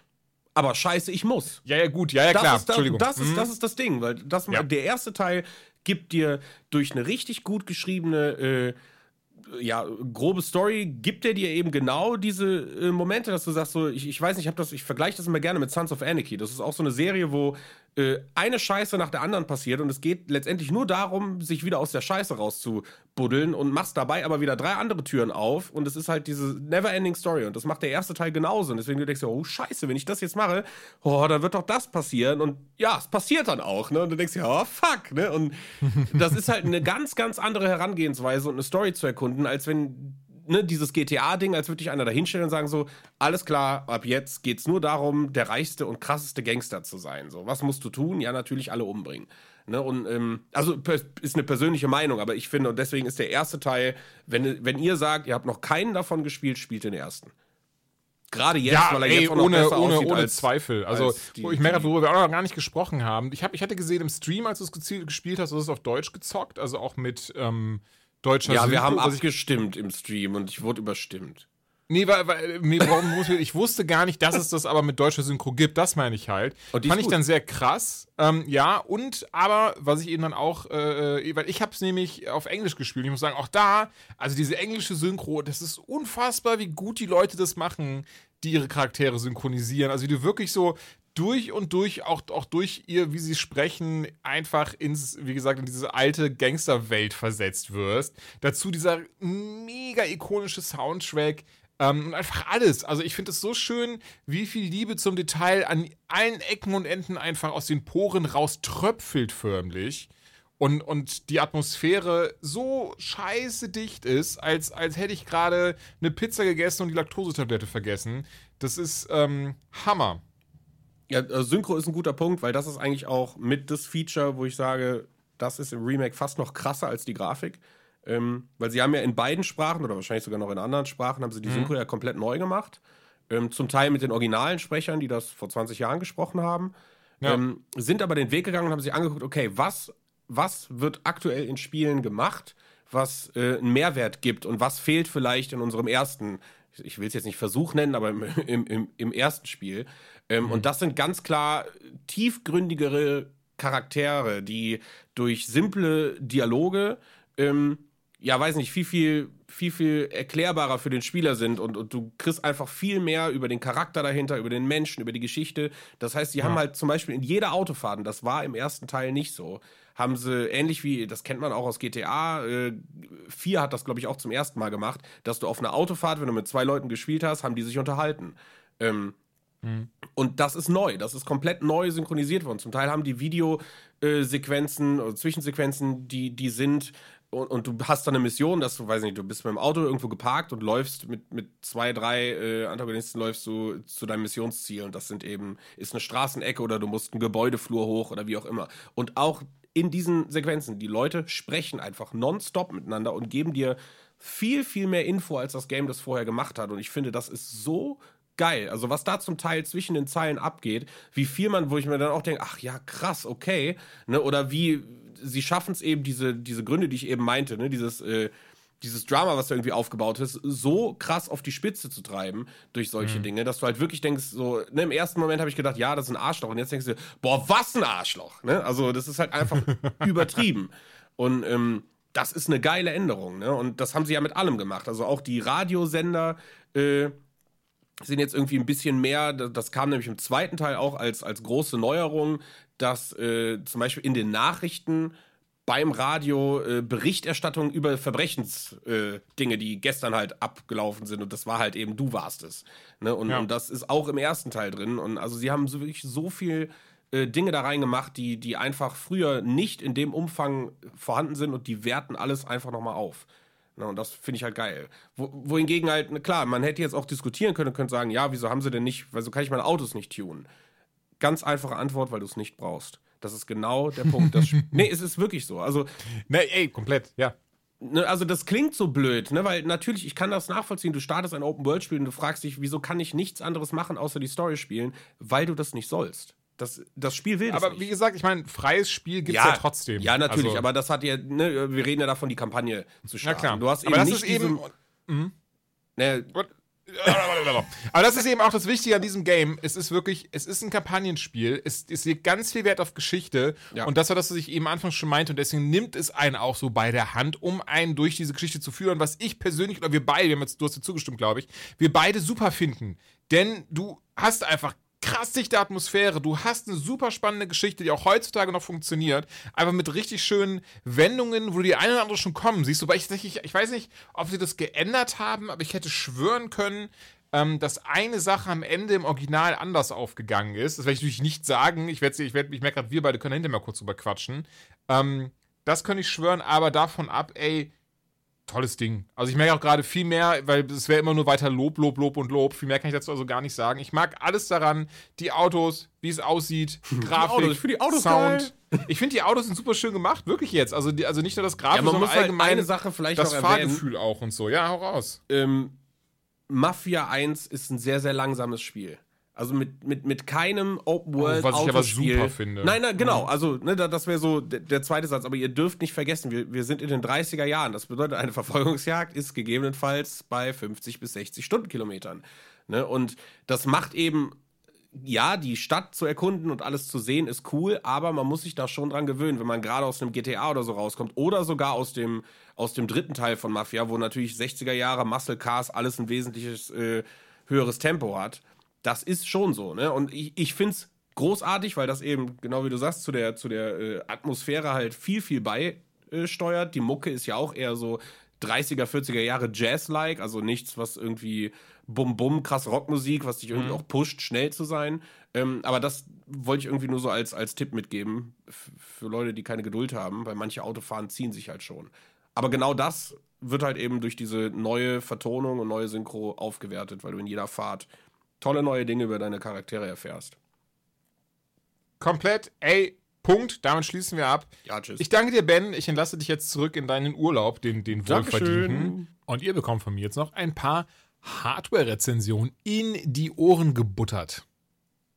Angefangen bei der Nigel nagelneuen, frisch erschienenen, erschienenen, erschi erscheinende, na, ihr wisst, was ich meine, Razer Death Adder V2 Pro Wireless Gaming Maus. Und ich bin ganz ehrlich, ganz, ganz unor also richtig krass subjektiv. Ich liebe ja die Death Adder. Die habe ich ein Jahrzehnt benutzt. Ähm, meine, boah, ich glaube, ich glaube, ich hatte zwei verschiedene. Die haben so an sich nie den Geist aufgegeben, aber natürlich wollte man mit der Zeit gehen, man wollte einen besseren Sensor haben, man wollte ähm, die mechanischen äh, Ta- Tasten haben und pipapo. Bin dann aber auf die, als Hauptmaus auf die Razer Viper Ultimate gewechselt, weil die Wireless war und auch schon die, wie jetzt eben die, die neue Death Adder, die Hyperspeed Wireless Technologie von Razer inne hatte. Und die funktioniert unfassbar gut. Und deswegen war ich so krass froh, dass auch von Razer jetzt eben diese Death Adder, also wie gesagt, wirklich meine absolute Lieblingsmaus, mit Wireless rauskommt. Und auch hier, Leute, eine Woche teste ich sie erst, aber in dieser Woche ähm, habe ich gefühlt, spiele ich viel besser in Apex mittlerweile. Ähm, und insgesamt bin ich einfach durch die Bank weg komplett zufrieden mit dem, mit dem kleinen Mäuschen. Also sie hat es, wie gesagt, wireless, funktioniert über Bluetooth, aber auch über den mitgelieferten Wireless-Stecker. Kann natürlich auch per USB angeschlossen werden, wenn man denn möchte. Aber hier ist natürlich die kabellose Variante der Weg, den man wählen sollte. Und beides funktioniert wunderbar. Also ich habe sie über Bluetooth, aber auch über diesen, über diesen, über den mitgelieferten ähm, Wireless-Adapter angesteckt. Habe auch das ähm, sogenannte Razer Mouse Dock. Da ist eben der, der Charger, äh, da, da kann ich es eben mit aufladen, ansonsten kannst du ja per USB anschließen, das ist gar kein Problem. Ähm, und es funktioniert super. Also das, das Schöne an dieser Maus ist eben, sie ist relativ groß. Ähm, für Rechtshänder, ich weiß, ich weiß gar nicht, ob es eine Linkshänder-Version gibt, ich glaube noch nicht, aber sie ist eben für Rechtshänder und dadurch, dass ich relativ große Hände habe, ähm, ja, schmiegt sich die, schmiegen die sich perfekt auf diese Maus an. Und das Schöne ist, die Maus verschwindet auch gar nicht, wenn ich, wenn ich sie anfasse. Das habe ich zum Beispiel bei Razer Viper Ultimate. Das ist nicht schlimm oder so, aber ich merke eben, dass mir das viel, viel besser in Händen liegt und ich da einfach auch irgendwie zumindest gefühlt mehr Kontrolle drüber habe. Selbstverständlich hat die Maus auch einfach einen ganz krassen äh, 20.000 dpi optischen Sensor. Ich glaube, Focus Plus wird er genannt und ähm, ja, das ist dann, also da ist natürlich viel, viel Füllwörter drinne und ich muss auch gestehen, ich zum Beispiel benutze äh, ganz oldschool meine Mäuse, ich stelle die immer auf 1600 dpi ein, aus dem ganz einfachen Grund, weil sie dadurch eben ähm, ja viel präziser sind, auch im Spiel. Trotzdem stelle ich dann das auf, glaube ich, 1,0 habe ich jetzt bei Apex auch wirklich sehr wenig. Denn meine Faustregel oder die Faustregel, die ich mir angewöhnt habe, die mir damals jemand, ähm, jemand, die mir damals auf jeden Fall ein ein Pro-Spieler gesagt hat, zu Counter-Strike-Zeiten noch. Ähm, guck immer, dass auf dem Mauspad man, wenn man von links nach rechts mit der Maus geht, sich um 63 Grad drehen kann. Also ne, bis zum Ende, bis vom Anfang bis Ende des Mauspads, das man eben besitzt, da muss man sich um 63 Grad drehen können. Und das habe ich mir auch gemerkt und das, das, äh, so funktioniert das dann halt auch. Deswegen habe ich das so eingestellt. Weites, äh, weitergehend, nicht weitestgehend. Weitergehend hat die Maus auch eben die Razer Optical Mouse Switches der zweiten Generation mittlerweile. Die klicken auch richtig, richtig schön. Hört mal. Kann eventuell sehr leise jetzt gewesen sein. Aber auch das muss ich sagen, mag ich sehr gerne. Fühlt sich unfassbar hochwertig an. Dazu schön an den Seiten den, den Grip, dass man wirklich, äh, ne, also dieses Tape, Tape Grip Tape, glaube ich, ähm, Tape Grip, wie auch immer, ähm, dass man wirklich halt eben diese, diese gummierte Oberfläche hat, wo alles dann schön, schön sitzt und passt, selbst wenn man merkt, das Gefecht wird ein bisschen hitziger und schwitziger. Da äh, fällt dann nichts aus der Hand. Dann hat, sie an der Seite zwei sehr, sehr feste und gut erreichbare ähm, Seitentasten, die zum Beispiel im Browser vor und zurück sind. Bei Apex sind sie bei mir, äh, werden sie beispielsweise benutzt, um ähm, jeweils die, den, die, den Ultimate, aber auch die äh, normale Fähigkeit zu benutzen. Und ey, durch die Bank weg, ich weiß gar nicht, was ich dazu noch großartig sagen soll, denn wie ihr hören könnt, ich liebe diese Maus, ich finde sie richtig klasse, ich habe mich richtig, richtig gefreut, dass von meiner Lieblingsmaus, äh, wie gesagt, jetzt auch eben diese, diese neue Version rausgekommen ist. Die Wireless-Variante, die unfassbar gut funktioniert und von daher ich kann sie jedem nur ans Herz legen. Klar, mit einem UVP von, ich glaube, 149,99 ist sie ein bisschen höher im Preissegment, aber dafür ist sie auch kabellos. Dafür hat sie 70 Stunden Batterielaufzeit und ähm, dafür ist es eben eine Razer Death Adder Pro, die äh, ihrem Namen mehr als gerecht wird. Und in der letzten Ausgabe gab es schon ein Steel Series Headset. Diese Ausgabe ist auch wieder eins dabei und zwar der etwas kleinere Bruder, wobei ich glaube auch nicht wirklich, aber der etwas kleinere Bruder vom Arctis 9, nämlich das Arctis 7P Wireless hat uns dies zur Verfügung gestellt für Testzwecke. Und, was soll ich sagen, ähm, A, es ist für PlayStation 5, das heißt, da konnten wir es noch nicht testen, aber natürlich auch für PlayStation 4, Am PC kann man es auch benutzen, am Handy, am Tablet, dafür hat es nämlich mehr an der Switch übrigens auch. Ähm, Übrigens ein Android-Handy, ich glaube, ich glaube bei. Ich meine, ich habe kein iPhone, also ich konnte es gar nicht ausprobieren, ich glaube, da funktioniert es nicht. Aber es kommt mit einem Wireless-Dongle, einem Adapterkabel, einem Micro-USB-Kabel oder auch ganz klassischen 3,5 mm Klinkenkabel. Anders als das 9er hat es jetzt nicht die Möglichkeit, sich per Bluetooth zu verbinden, aber das ist auch gar nicht schlimm, denn es hat, wie gesagt, auch das äh, Lossless ähm, Wireless an Bord, 24 Stunden Batterielaufzeit und äh, ey, ich habe es dieses Mal getestet. Ben war äh, derjenige, der das, ähm, der das neu getestet hat der letzten Ausgabe.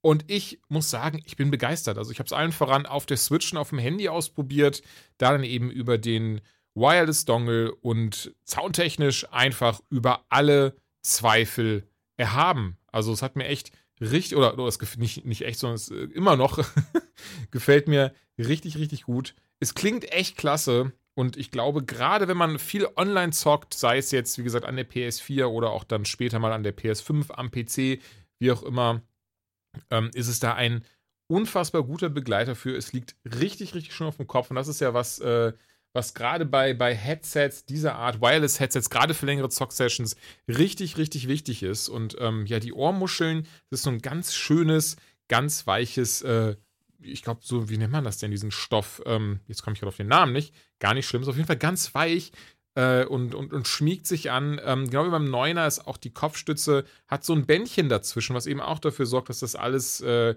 ja, dass es, dass es eben nicht drückt am Kopf, dass es alles sehr, sehr weich anliegt, sehr locker anliegt. Man merkt auch, dass es jetzt nicht das, dass es nicht so mega schwer ist oder ähnliches. Das äh, Mikrofon kann man ein- und ausfahren, eben je nachdem, wie man es benutzen möchte. Ähm, kann dazu noch natürlich dann einstellen, wie laut es sein soll.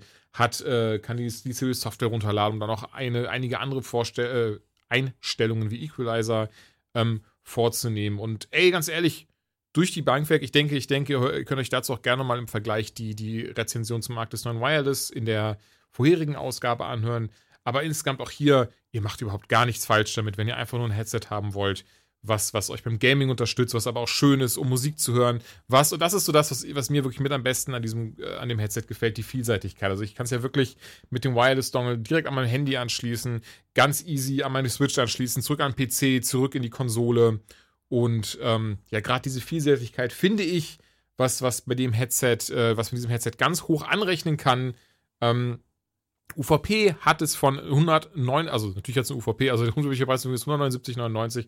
Ich denke, das ist ähm, vollkommen im Rahmen, allen voran eben durch die, durch die Einsetzbarkeit des Headsets. Es fühlt sich sehr schön hochwertig an, gerade die, die Treiber, ähm, also nur die, die in den Ohrmuscheln, was in den Ohrmuscheln verbaut ist. Auch das macht gut was her. Es fabriziert einen klasse Sound, egal ob jetzt Musik, Gaming oder, oder Film. Klar, es ist jetzt nicht so, ne, wenn man jetzt irgendwie anfängt zu vergleichen, so, ja, was ist denn mit Studio-Kopfhörern?